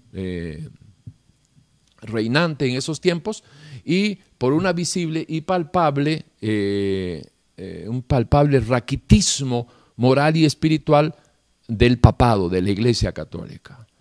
Los mensajes de la Biblia y en especial de la doctrina cristiana brillaban por su ausencia eh, porque estaban más preocupados por los bienes materiales y la riqueza y el poder político que por su labor pastoral que nunca ha existido. Por favor un papado megalómano, es decir, eh, fauto, fatuo, perdón, eh, orgulloso, y, todos los conceptos peyorativos que, que usted se le puede ocurrir, y nos vamos a quedar cortos también. La Iglesia Católica nunca, nunca dio las respuestas a su pueblo, a sus feligreses, sobre el Dios de la Biblia, porque nunca se utilizó la Biblia para adoctrinar a un pueblo sumido en la ignorancia y en la superstición. Y eso va desde el año 321 eh, hasta el siglo XXI en el cual usted se encuentra y yo también. Usted agarre cualquier persona que está en las tiendas católicas y usted le pregunta, ¿usted cree en Dios? Claro que sí. Muy bien. ¿Y en cuál Dios? Pues en el único que hay. Muy bien. ¿Y cuál es ese? Pues Dios. Y ahí se queda usted todo el día y de ahí no va a salir. ¿Por qué? Porque no escudriñan la palabra, porque si escudriñaran la palabra, este, exigirían al cura que prediquen acerca del nuevo nacimiento. Porque el que no nace nuevo no entrará en el reino de Dios. Y en la Iglesia Católica hasta la fecha no está hablando del nuevo nacimiento, que tienen que nacer de nuevo porque no me van a decir que siguen con, el asunto de que cuando bautizan a, la criaturita, ahí ese es el bautismo este, eh, en aguas para, el bebé y que ya es un hijo de Dios a través del bautismo. Ningún elemento natural produce nada espiritual. Y el, y el nuevo nacimiento que habla la Biblia no es a través de un bautismo en aguas, sino que es a través de el arrepentimiento, de creer y, y arrepentirse y entregarle su vida al Señor. Si tú creyeras con tu mente y confesaras con tu boca que Jesucristo es el Señor, serás salvo. Porque nadie que cree en el Señor será avergonzado. Si tú crees, Dios te perdona. Si tú no crees, cosechará las consecuencias. Pero hay que nacer de nuevo. El que no nace de nuevo no entrará en el reino de Dios. Y por favor, para aquellos ecuménicos, hasta que la Iglesia Católica no esté predicando acerca del nuevo nacimiento, no puede haber avivamiento donde no hay nuevo nacimiento. Así es. Ahora, lo que reventó ya el chupo, como decimos, fue el pago de las indulgencias, sumada a toda la corrupción existente, y eh, con el pago de las indulgencias, pues eso no trajo a luz ninguna certeza de esperanza de vida para el pueblo, porque la, la propuesta era esa, que si tú tirabas una moneda, en el momento que la moneda caía un platón ahí, este, Testelo, Tesel, algo así se llamaba el alemán ese que, que, se hizo famoso, que decía que cuando tu moneda cae, el alma de tu pariente salta del infierno. Wow. Wow. Bueno. Entonces, esa fue la caída de este de ¿cómo se llama? de la Iglesia Católica. Al inicio ya viene la reforma, ¿verdad? Dejemos al lado la religión católica son las 5 eh, para las 12, vamos bien, media horita espero terminar lo que tengo aquí para ustedes, para compartir. Y al inicio de la reforma se fueron dando eh, divisiones, perdón, déjenme un segundito arreglar esto. Ok, se fueron dando divisiones por cuestiones doctrinales, ¿verdad? Entre eh, este, los que estuvieron en el movimiento inicial, y, también no solamente eh, cuestiones doctrinales, sino de, mucho interés personal. Y, entonces aparecen los calvinistas, los luteranos, los calvinistas, eh, eh, los anabaptistas, bueno, los anglicanos, y también pues algunos disidentes, o sea, que se separaron por diferentes, eh, que no estaban de acuerdo, diferentes este, doctrinas, que surgieron de ahí en adelante, pues como los metodistas y todo lo que usted pueda conocer. Eh, recuerde, recuerde de que es a través de la reforma que se inicia una, una nueva etapa en la humanidad donde se sale del oscurantismo, de. De, de, las tinieblas de la religión católica, de la ignorancia de la religión católica. ¿Por qué? Porque eh, a partir de, 1521, donde se empiezan a, ya a dar a, imprimir y a hacer las, Biblias, eh, ¿cómo se llama? En el idioma del que el pueblo lo pueda entender, entonces, se le, como la palabra alumbre el entendimiento del hombre, se va viendo, se va viendo lo que antes estaba privado, la verdad que estaba privada para el pueblo. Fíjese qué, qué, qué, qué maldad más grande de la religión, en este caso de, la religión católica. Toda religión es mala. Pero fíjese qué, qué terrible. Usted sabe, por 1200 años supuestamente los que tienen la verdad nunca le enseñaron la verdad. Si usted es católico, hágame esa ecuación, a ver si puede justificar que por 1200 años se les haya estado hablando, dándole la espalda al pueblo y en latín, que no entendían nada. Usted sabe la cantidad de gente que se murió sin conocer a Dios. Porque el agravante con la Iglesia Católica es que dicen que están fundamentadas en el Dios de la Biblia. Porque a un ateo no se le puede responsabilizar sobre la gente, la muerte de la gente que se muere sin conocer a Dios, porque él nunca está amparándose ni, ni, ni, ni reforzándose ni apoyándose en el Dios de la Biblia. El problema es de todos los que hablamos del Dios de la Biblia, que no vayamos a ser íntegros para enseñar al pueblo, al Dios de la Biblia. Ese es el punto. Ese es el punto. Así que eh, con esto de la reforma ha, tenido efectos eh, tremendos, ¿verdad? Para la humanidad de, ahí en adelante, ¿sí? Eh, este, una, una, nueva etapa este, y todo el asunto en relación a que se pudo ir abriendo el entendimiento de la gente sobre el Dios de la Biblia. Ahora bien, eh, desde 1517 a la fecha del 2021 han pasado 504 años. Desde el 1517 hasta el 2021, 504 años. Y no podríamos confiar, por lo menos yo, yo le recomendaría que no confíe ciegamente sobre los datos históricos que involucren la participación de Dios con las denominaciones del, turno, porque muchas veces, muchas veces, así como lo habíamos mencionado, de que los escritores escriben sus historias, dentro del, del cuerpo o del campo evangélico, también eh, cada uno escribe conforme lo que uno cree o lo que quiere creer. Por ejemplo, usted ha leído eh, literatura de Benijín, de Cash Luna, Maldonado, Claudio Freyson, eh, ¿qué otro ha escrito por ahí? Eh, ¿Quién más ha escrito por ahí? este, bueno, cualquiera de esos. Y si usted lee, si usted lee estos libros dentro de 20 años, 30 años, sus nietos leen estos libros, de repente van a decir, wow, qué mover más grande que hubo en Noches de Gloria con Cash Luna, wow, wow, mira cómo escribe este acerca del Espíritu Santo, Benijín, ¿sí?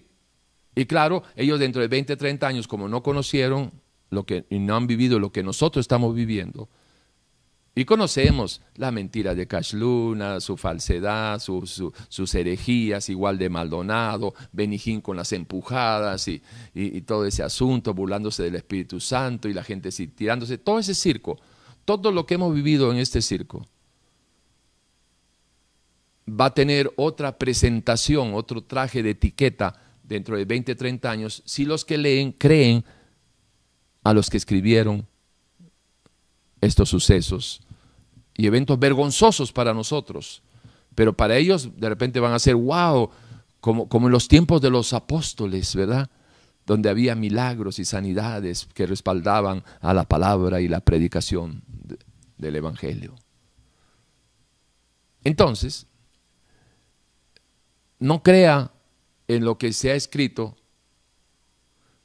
de estos, todos estos años, desde la reforma hasta la fecha, porque, nada más un ejemplo más, porque inclusive sobre Calvino, si usted lee de la gente calvinista, los que escriben de Calvino, pues de seguro yo también sería calvinista. Pero cuando usted lee un poquito de historia de lo que es el, surgimiento de los protestantes y eh, todo lo que implicó en el caso de Calvino y sus intereses políticos y, él siendo instrumento de la eh, oligarquía y de, los, de la gente poderosa económicamente en esos tiempos y de los políticos poderosos y todo el asunto que lo apoyaron a él desde Ginebra. y todo lo que todo todo su apoyo y después su auge en, Europa ¿por qué fue? porque estaba contaba con el apoyo de la clase pudiente y cuando usted sabe de que Calvino y su organización eliminaban eliminaban mataban si, si no lo sabe si no si, para, para no usar un sinónimo, no, directamente aniquilaban, mataban a los que estaban en contra de su movimiento, en otras palabras, fue un asesino. Pero eso, eso, eso tú lo dices a, a, ¿cómo se llama? A los calvinistas y de seguro que me arman más bronca de lo que siempre me arman. Pero lean la historia, yo, yo no tengo la culpa. Lean la historia, que usted no lo sepa. Lea la historia. Y entonces, eh, no crean, no crean todo lo que leen, porque lo único confiable la palabra de Dios. Lo demás, todo depende de quién escribe la historia. Ahora, pero yo sí puedo hablar, hoy puedo hablar con responsabilidad y autoridad en relación a los últimos 30 años de lo que ha vivido la iglesia cristiana como organización y como organismo y digo que lo puedo hablar con toda autoridad porque estos 30 años yo lo he vivido, yo lo he visto, yo lo he oído. A mí nadie me lo contó. A mí nadie me lo contó. He sido testigo de lo que se ha vivido desde el año 91 hasta la fecha. Yo nací, acepté al Señor el 28 de julio de 1991 a las 11 y 42 de la mañana. De las 11 y 42 de la mañana para atrás, yo no puedo poner la mano en el fuego por nada, porque a mí no me interesaba Dios para nada. Solo le mencionaba su nombre cuando estaba con miedo de algo, con algún problema. Ay, Dios mío, ayúdame. Pero de ahí en adelante, puro Dios bombero. No me interesaba para nada. Pero sí les puedo hablar con toda la seguridad y la autoridad del caso de estos 30 años. Y eso lo voy a emplear en estos próximos 15, 20 minutos. ¿Estamos, hermanitos? Bien. Hay preguntas que nos pueden guiar a, respuestas eh, vitales, importantes para nuestra relación personal con el Dios de la Biblia. Usted esfuércese, eh, no importa si se, se enfría la comida, eso se puede calentar esfuércese y trate de, prestar atención para que oyendo pueda ver la verdad es que vamos a compartir a la luz de la palabra. Pregunto, ¿cómo hemos llegado al grado de corrupción en el liderazgo pastoral evangélico? ¿Cómo es posible que en 30 años, en 30 años, que se cumple ahora el 28 de julio, de estar yo en los caminos del Señor. Y usted me pregunta a mí, Pastor, ¿usted ha escuchado esa frase, el cristianismo no es una religión, es una relación? Sí, efectivamente fue una de las primeras frases que he escuchado y tengo que decir dos cosas al respecto. La primera, que es absolutamente cierto que el cristianismo no es una religión, es una relación. Y lo segundo, lo más triste y vergonzoso, que lo que he visto en estos 30 años es mucha religión y muy poca relación de aquellos que dicen que son cristianos. Con vergüenza, yo no puedo cerrar los dedos de mi mano para decirle de siervos, pastores de Dios que yo haya conocido. No, no que conozca, que haya conocido. No termino de cerrar los diez dedos. En 30 años. En 30 años. Hago una salvedad. Si usted, si, usted no cree en mí o, cree que yo soy peor que de esos, eh, está bien, ese es su problema, no importa. Pero quiero decirle también que inclusive el testimonio de un ladrón que haya visto un asesinato o de un este, estafador que haya visto un asesinato es válido porque no se está juzgando al estafador ni al ladrón, se está juzgando al que asesinó en base al testimonio de este otro delincuente. Entonces, el hecho de que uno sea un delincuente no le elimina a la hora de testificar sobre un acto que vio y que pueda probar que es un testimonio fiel, verdadero, de que ese hombre fue el que mató a ese otro. ¿Estamos? Ok. ¿Por qué hago esa salvedad? Porque de repente yo tengo un pésimo eh, testimonio, no, pésimo, testimonio no puedo tener. Yo, puedo, puede ser que usted, que yo tengo un, eh, que usted tenga de mí una pésima imagen que, no le gusta cómo hablo, que soy muy orgulloso, arrogante, lo que usted quiera, o que no crea en la doctrina que, predicamos, también lo que usted crea. Pero eso no elimina las verdades que voy a decir. Y a la prueba me remito. Yo le estoy preguntando a usted, y si usted es una persona sincera y por lo menos tiene dos dedos de frente, que no es mucho pedir, de seguro que va a estar de acuerdo en lo que vamos a estar compartiendo ahora. Yo por lo menos no conozco 10 siervos de Dios que yo pudiera decir que en 30 años este es uno, este es otro, este es otro. Este No, cierro los, no cierro los dedos. He conocido mucha gente buena, buena gente y todo el asunto, eh, pero siervos de Dios, esa es otra cosa. Es otra cosa. Ahora, ¿cómo hemos llegado al grado de corrupción? ¿Cómo, hemos llegado a esta situación en la cual un grupito se ha adueñado, literalmente se ha adueñado de la verdad de Dios, distorsionándola y están presentando sus tradiciones pastorales como si fueran verdades de Dios. Pero la gente se está comiendo esas tradiciones eh, pastorales como si fueran las verdades absolutas del Dios absoluto. Pero ¿cómo, es que hemos llegado a que, a que una línea doctrinal, porque es toda una corriente, una línea no, una corriente doctrinal, que en su, en su cabeza de lodo o cabeza de basura, ¿verdad? Porque este, hay una cabeza de agua en los ríos que destruye todo, así es esta, esta, esto es como si fuera un río y viene una cabeza de agua que se llama, ¿sí? Todos saben de eso y, entonces ah, destruye todo lo que está a su paso. Bueno, en, lo que sería eh, el río, un río espiritual, hay una cabeza de, corriente, de, herejías, de, blasfemias, de todo, de doctrinas que están arrasando con todo lo que se ponga por delante. Y en esa, en esa cabeza de agua, o en este caso cabeza de,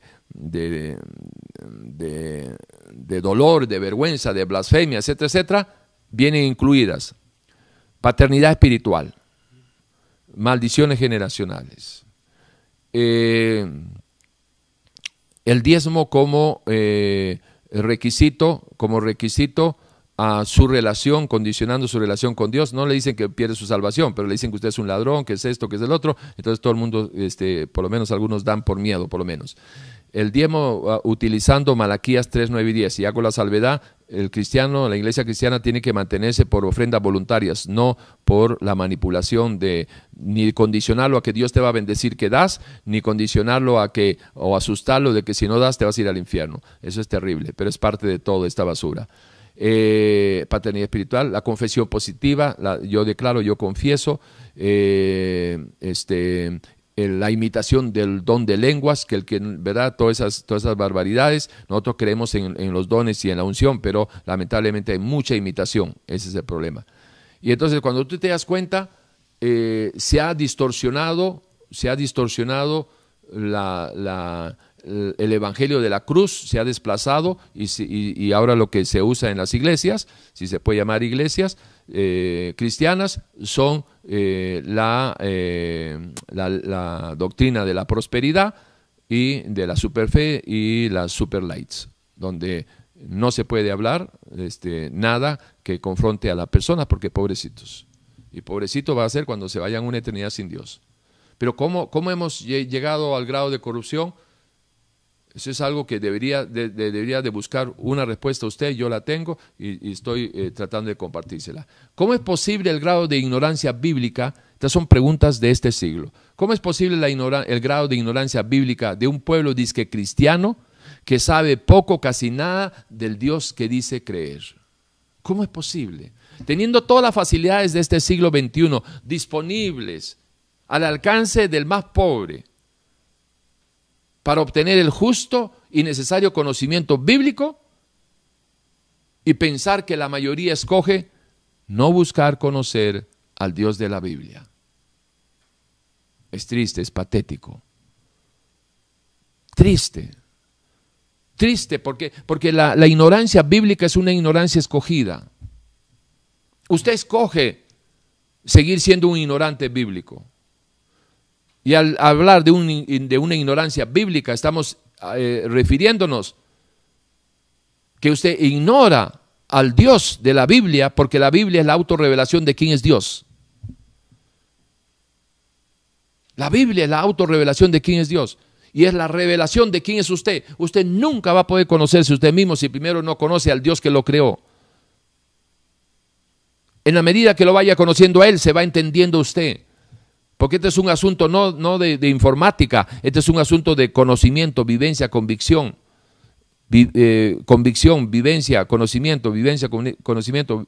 Y a través todo de qué? De una relación. ¿Y cómo se logra esa relación? En medio de la obediencia a su palabra.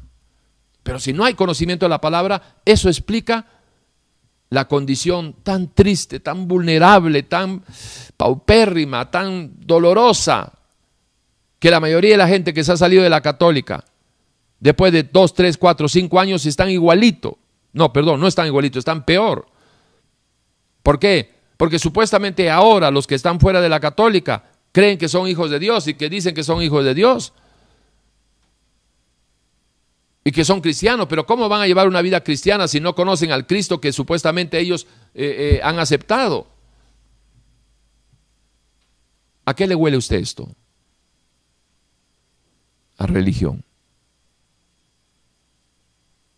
¿No le huele a religión? A mí me huele a religión. Y huele feo.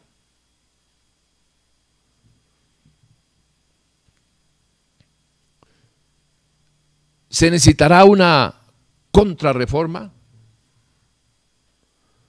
Yo creo que sí pero por lo menos yo ni, me, ni, ni, ni, por asomo, ¿verdad? Este, yo creo que la vaya a ver. Estoy diciendo lo que se necesita. ¿Por qué? bueno, porque mi tiempo ya está cercano. Este, ya estamos en los 65. Si acaso unos 10 años más sirviendo, mientras uno puede hablar, 75, acercándose a los 80 este, siendo muy, este, eh, ¿cómo se llama? Eh, generoso. Muchas gracias, Estela. ¿Te parece? mucho, 80, años. sí, ok. Este, entonces, ¿pero que se necesita una contrarreforma? Sí, yo creo que sí. ¿Para qué? Para que así como le llegó el cisma a, la religión católica con, con lo corrupta que estaba, la religión evangélica en estos momentos como iglesia en el sentido de organización está podrida, está corrupta y está peor que la iglesia católica. ¿Y cuál es el agravante de la iglesia evangélica? Cuando hablamos de la iglesia evangélica nos estamos refiriendo a sus pastores, obviamente, ¿no? La iglesia evangélica como organización, ¿quién organiza a los pastores? ¿Y de quién estoy hablando? De que están corruptos los pastores. 90% se lo dice Tibor Mesaros. 90% de las iglesias de corte disque evangélica están manejadas por personas que no tienen temor de Dios, que no aman a Dios. 90%. Y en las cuales enseñan todas estas cosas porque eso es lo que les deja plata que acabamos de mencionar, maldición generacional, los encuentros, eh, este, ¿cómo se llama? Todo esto de confesión positiva. Yo declaro, yo confieso, todas todas esas tonteras. Paternidad espiritual, la cobertura, que la cobertura de fulano, la cobertura de sultano, y no tiene ni la cobertura de Dios. Por infieles, incrédulos. Sí se necesita una contrarreforma. ¿Pero para qué? Para que tengan una oportunidad de salirse de la eh, apostasía reinante, aquellos hijos y nietos de aquellos que realmente están buscando conocer al Dios verdadero. Dios no está jugando a las escondidas, por eso Él dice, buscadme y me hallaréis. Toca y te abriré. Llama y te contestaré. Prepárate para tu encuentro personal con Dios. ¿Cómo vamos 4.12 va a decir eso si Dios se está escondiendo y no quiere ninguna relación con nosotros? Dios siempre ha estado ahí. De hecho, qué triste, uno de los pasajes más tristes que, recuerdo en este momento es cuando Dios dice en su palabra, ¿qué les he hecho yo a ustedes? libro de Isaías, ¿qué les he hecho yo a ustedes? ¿Qué les he hecho yo a sus padres para que me hayan abandonado? ¿Qué les he hecho yo? ¿Qué te ha hecho Dios a ti para que, para que lleves una vida de hipocresía, de, maldad, de maquinando cosas y, y haciendo cosas que ofenden y degradan a Dios? ¿Qué te ha hecho Dios a ti? Ahora, si tú me dices, es que a mí me violaron, sí, pero no fue Dios, ni un, ni un cristiano tampoco el que te violó. Es que mi marido me dejó, ¿qué culpa tiene Dios de eso? Es que mi mujer me traicionó. ¿Qué culpa tiene Dios de eso? ¿Por qué le vamos a echar la culpa a Dios de las cosas que el hombre ha hecho? Va de nuevo. ¿Por qué le vamos a echar la culpa a Dios de las cosas que el hombre sin Dios ha hecho? ¿Por qué? ¿Podremos justificarnos delante de Dios para haberlo abandonado? dejaron, dejaron al Dios de, agua, de, fuente de agua viva, y, y, que han creado para cada uno cisternas, cisternas rotas que no retienen agua. Y la vida se les va y se les va y se les va, pasan los años sin Dios y más hundidos en la miseria y, de tumbo en tumbo, de mentira en mentira, de engaño en engaño. Y más de uno se ha olvidado de dónde Dios los ha sacado y ahora otra vez, como el perro, van a volver a su vómito, a andar sin integridad, a andar este, engañando y, haciendo cosas. Usted me puede engañar a mí, yo lo puedo engañar a usted. Pero a Dios no lo podemos engañar. ¿Qué será más importante? En cuanto a su existencia y funcionamiento en este siglo XXI, estarán las denominaciones evangélicas con sus respectivos pastores y disque apóstoles, con sus respectivos templos. ¿Estarán ellos en armonía con los propósitos iniciales e inmutables de Dios? para la predicación del Evangelio de Jesucristo? ¿Cuál sería su respuesta? o se ha perdido el norte. ¿Usted ve alguna, eh, alguna fusión, alguna armonía entre la Iglesia Católica en toda su historia, con el verdadero cristianismo, con el Dios de la Biblia, yo no veo ni una. Y usted ve alguna fusión o alguna armonía entre la, iglesia evangélica como organización en este siglo XXI con Dios, ni una. Peor que la católica. ¿Y por qué peor? Porque se jactan de decir de que tienen su relación con Dios. Se jactan de decir que tienen al Espíritu Santo. Se jactan de decir que son siervos de Dios y que son hijos de Dios y que son el pueblo de Dios, comprado por la sangre de Cristo. Peor todavía, si son comprados por la sangre de Cristo, ¿cómo es que la pisotean con sus mentiras y con sus actitudes que ningún hombre decente se le puede pronunciar? ¿Cómo es posible?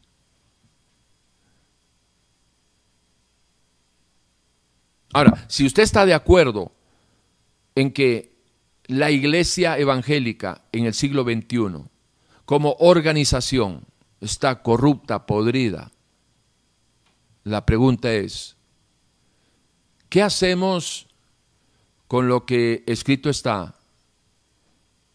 Que qué bueno que es y agradable es ver a los hermanos reunirse en la casa de Dios. ¿Qué hacemos con aquella recomendación que Dios da cuando dice, no dejen de congregarse, como algunos tienen esas costumbres? Si usted está de acuerdo en que esto está podrido, no hay cara donde persinarse. Bueno, sí hay, porque solamente es el 90%, solamente, el 90% nada más. Siempre hay un pequeño remanente de siervos de Dios. Siempre hay un pequeño remanente de verdaderos cristianitos, cristianitas, de siervitas, siervitos. Siempre ha existido el remanente, siempre existe y siempre existirá hasta que el Señor regrese. Porque Él viene por su pueblo. ¿Por cuál pueblo va a venir? Por ese pequeño remanente. No va a venir por todos aquellos que dicen que son cristianos cuando con su boca lo confiesan y sus hechos lo niegan. Va a venir por su pueblo. El Señor es muy claro, por mi pueblo, por mis hijos. Por... No, en el caso de nuestro Señor Jesucristo, Él vendrá por aquellos que no se avergüenza a Él de llamarlos hermanos. Porque el Señor en el aire va a decir, hermanos, venga, no va a decir hijos. Porque es Dios Hijo el que viene. Jesucristo es el que viene por su pueblo. Entonces no nos va a decir, hijos, vengan, no, hermanos, de ustedes no me avergüenzo de, que, de llamarlos mis hermanos, vengan, suban aquí. Y en el aire los recogerán. Para aquellos que estén vivos, este, cuando ese evento glorioso se, se produzca. Ahora, si, si el Señor dice que no hay que dejar de congregarse, y dice que qué bueno que es congregarse. Y por experiencia, cosa más linda que es poder congregarse. ¿Sí? Yo desde que acepté al Señor, desde el 28 de julio del 91 hasta la fecha, soy, pero así, de material de, iglesia. Siempre congregándome hasta que empecé a servir, congregándome, a pastorear, congregándome, eh, y ahora que por esta pandemia eh, no podemos congregarnos físicamente, pues nos estamos congregando espiritualmente en el Señor a través y con ustedes a través de este medio. Congregarse se dice reunirse y la congregación, la reunión viene después de la segregación. Primero yo fui segregado del mundo y de los vicios y todas las cosas que me apartaban de Dios, segregado del mundo congregado en el Señor, en el Señor, no en una iglesia, no en una denominación, no en un edificio, en el Señor. Y por aquí es donde viene una pregunta. ¿Qué es más importante? ¿Que estés congregado en el Señor o que te congregues en un edificio, eh, eh, ¿cómo se llama? En un edificio físico. Ok. Ojo aquí, por favor, preste atención para que después no digan algo que, que, que, a veces la gente no entiende porque no presta atención, no porque sean brutos brutos, sino porque no prestan atención nada más.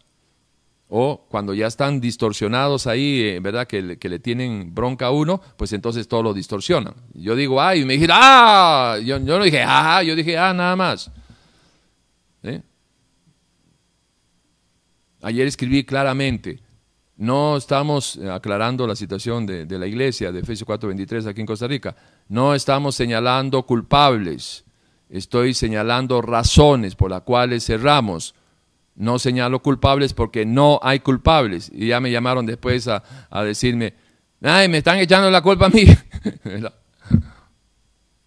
Entonces, estamos hablando de señalamientos de razones, no de culpables. Bueno, igual de esta misma manera. Preste atención. Preste atención. ¿Qué será mejor? Congregarse en el Señor, en la iglesia, como organismo vivo, o congregarse simplemente en la iglesia como edificio físico. Respuestas. Lo ideal sería, número uno, lo ideal sería que congregados primeramente, congregados, hecho uno con el Señor, hecho uno con el Señor, podamos congregarnos en un edificio donde se congreguen para honrar, adorar, alabar y conocer del nombre de Jesucristo. Ahora, se dan esas dos opciones, debemos de congregarnos. Pero si usted no está congregado en Cristo y usted se va a ir a congregar ahí en, ¿cómo se llama? En, una iglesia, congregar, reunirse en una iglesia disque cristiana, póngale que sea cristiana, usted se va a ir a congregar o a los que vayan a congregarse sin estar en unión, en fusión, unidos con el Señor, el que se une con el Señor, un espíritu es con Él, sin estar con Él que usted vaya a congregarse en, un plano físico no le sirve de nada. No le sirve absolutamente de nada. ¿Por qué? Porque tú no eres cristiano por ir a una iglesia física. Tú eres cristiano si tienes tu relación con, con Cristo. ¿Estamos claros? Ok. Segundo, segundo.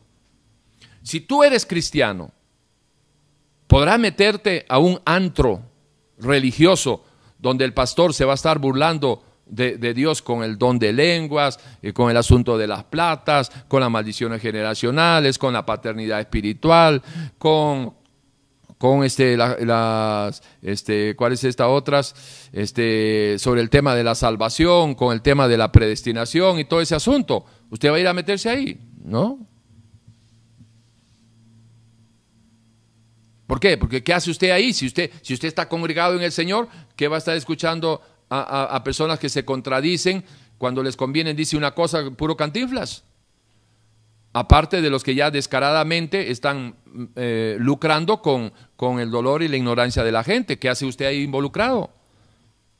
Diciéndole amén a alguna prédica ahí terrible. ¿Se da cuenta? Entonces, ¿cuál sería, en resumen, la, la, ¿cómo se llama? La, sugerencia o, o el consejo?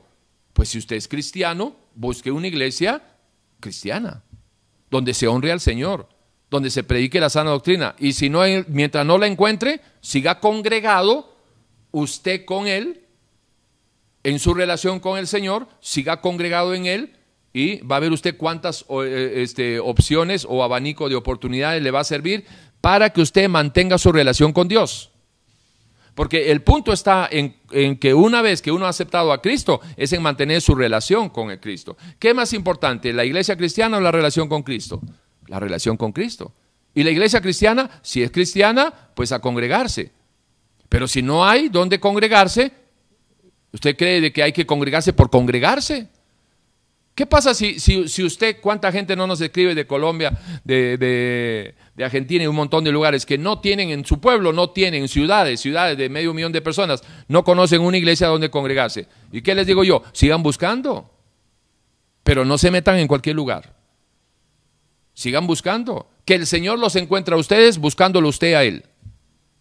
Sigan buscando, pero no se metan en cualquier lugar. Ese es mi consejo por aquello que van a decir, vio que el pastor está diciendo que no hay que congregarse. Yo no he dicho eso. Yo estoy diciendo que no se deben de congregar en cualquier lugar donde no se predique sana doctrina. ¿Usted conoce un lugar de sana doctrina? Vaya, congréguese. Vaya, congréguese. Si no lo conoce, no se congregue. Así de sencillo. Congregarse es un mandamiento que se debe ser selectivo y optativo.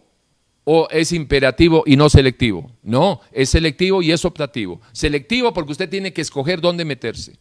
Usted no se puede meter a cualquier lugar. Usted tiene que ser selectivo. ¿En qué iglesia me voy yo a ir a, a sentar con mi familia a escuchar la palabra de Dios? Y es optativo porque usted es quien decide dónde y cuándo y usted es el que selecciona dónde y cuándo. ¿Estamos claros? Ok.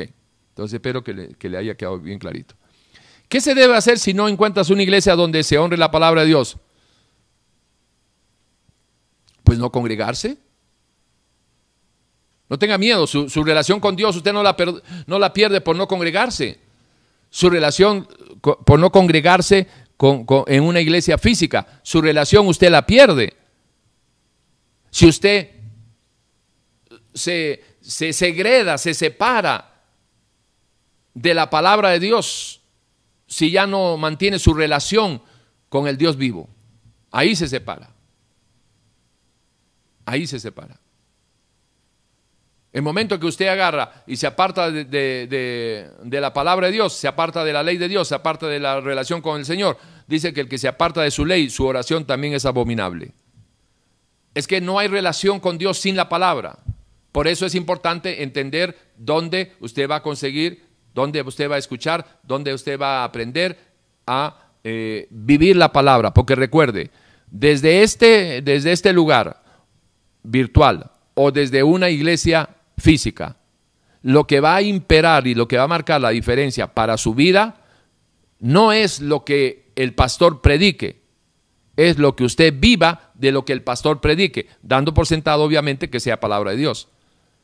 Porque usted puede escuchar el, Evangelio y la doctrina más sanita, más, bueno, pero así calcadita de la, de la doctrina de Jesucristo. Si usted no la vive, no obedece, de nada le sirve. Eso es, esto es importante que usted lo entienda.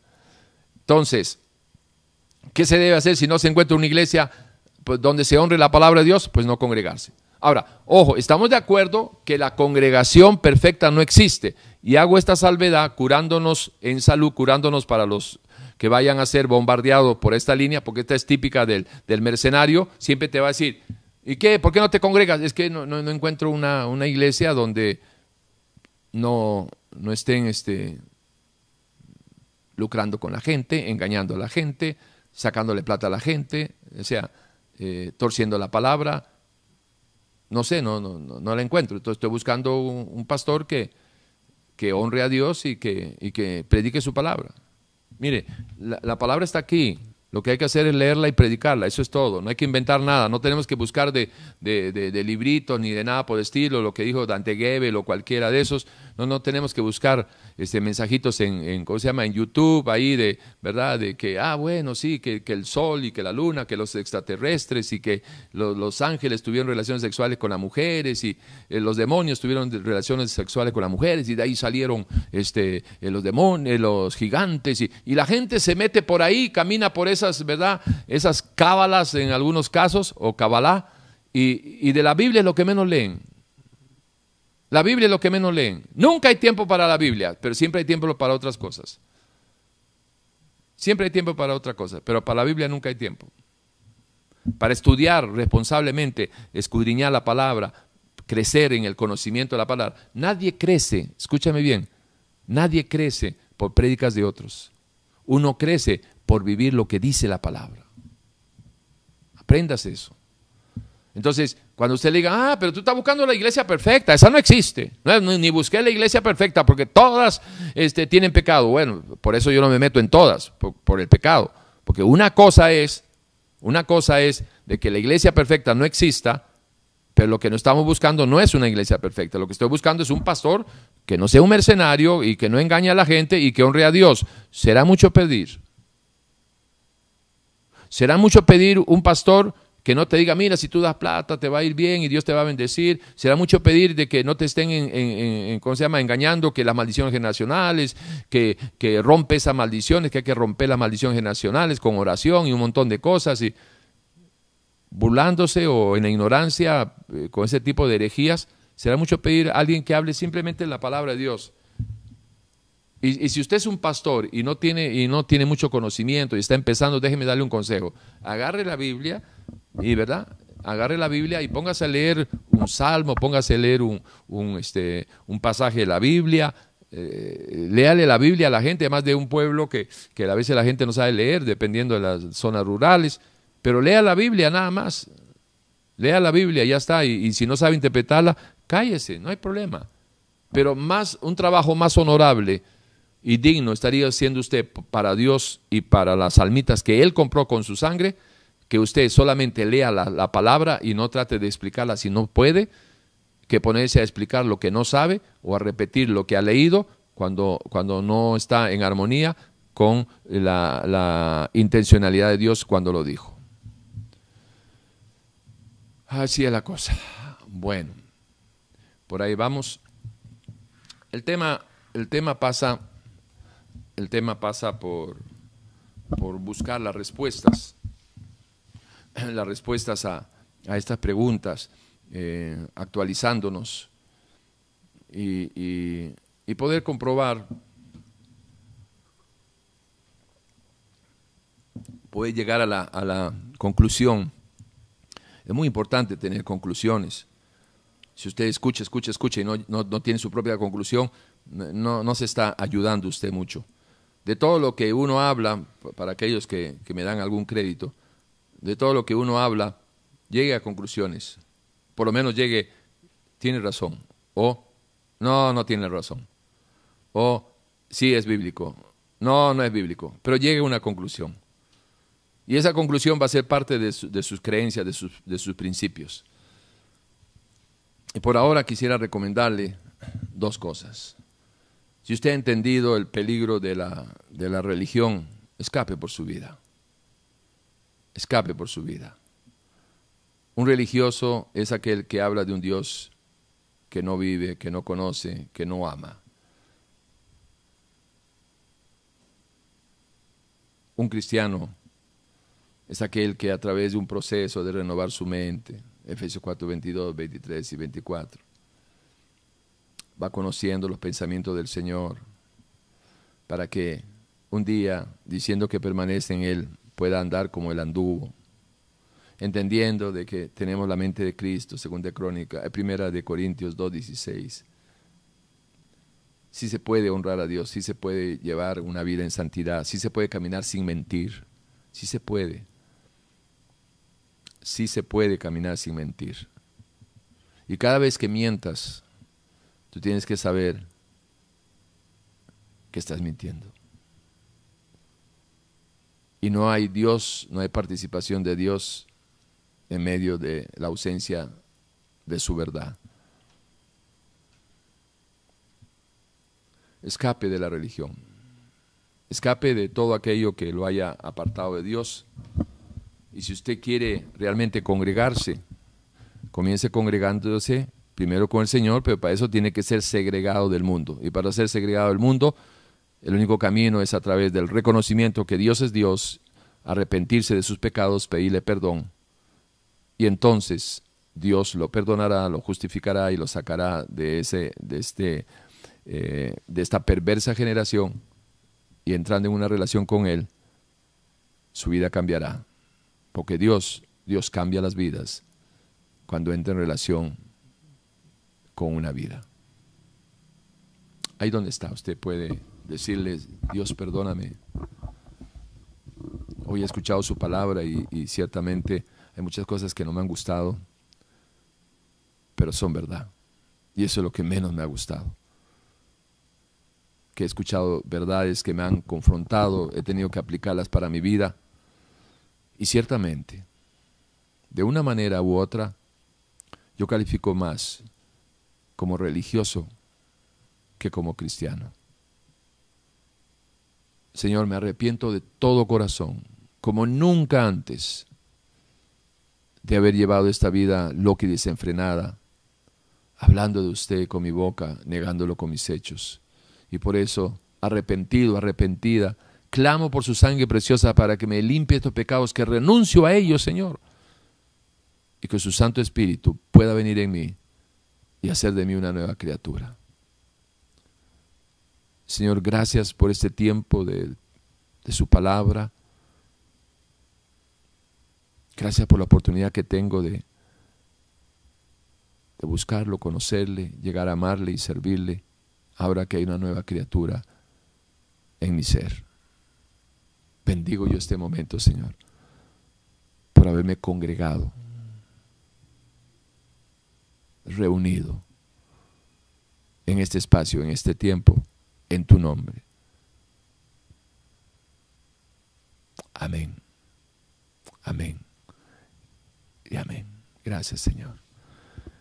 Bien, que el Señor los bendiga, cuídense mucho, nos estamos encontrando a las 8 de la noche. Si alguno de ustedes le ha entregado su vida al Señor, ahí está mi teléfono para que me pueda dar una llamadita. Con todo gusto queremos ser una sana alternativa para ayudarle a crecer, menguar y crecer.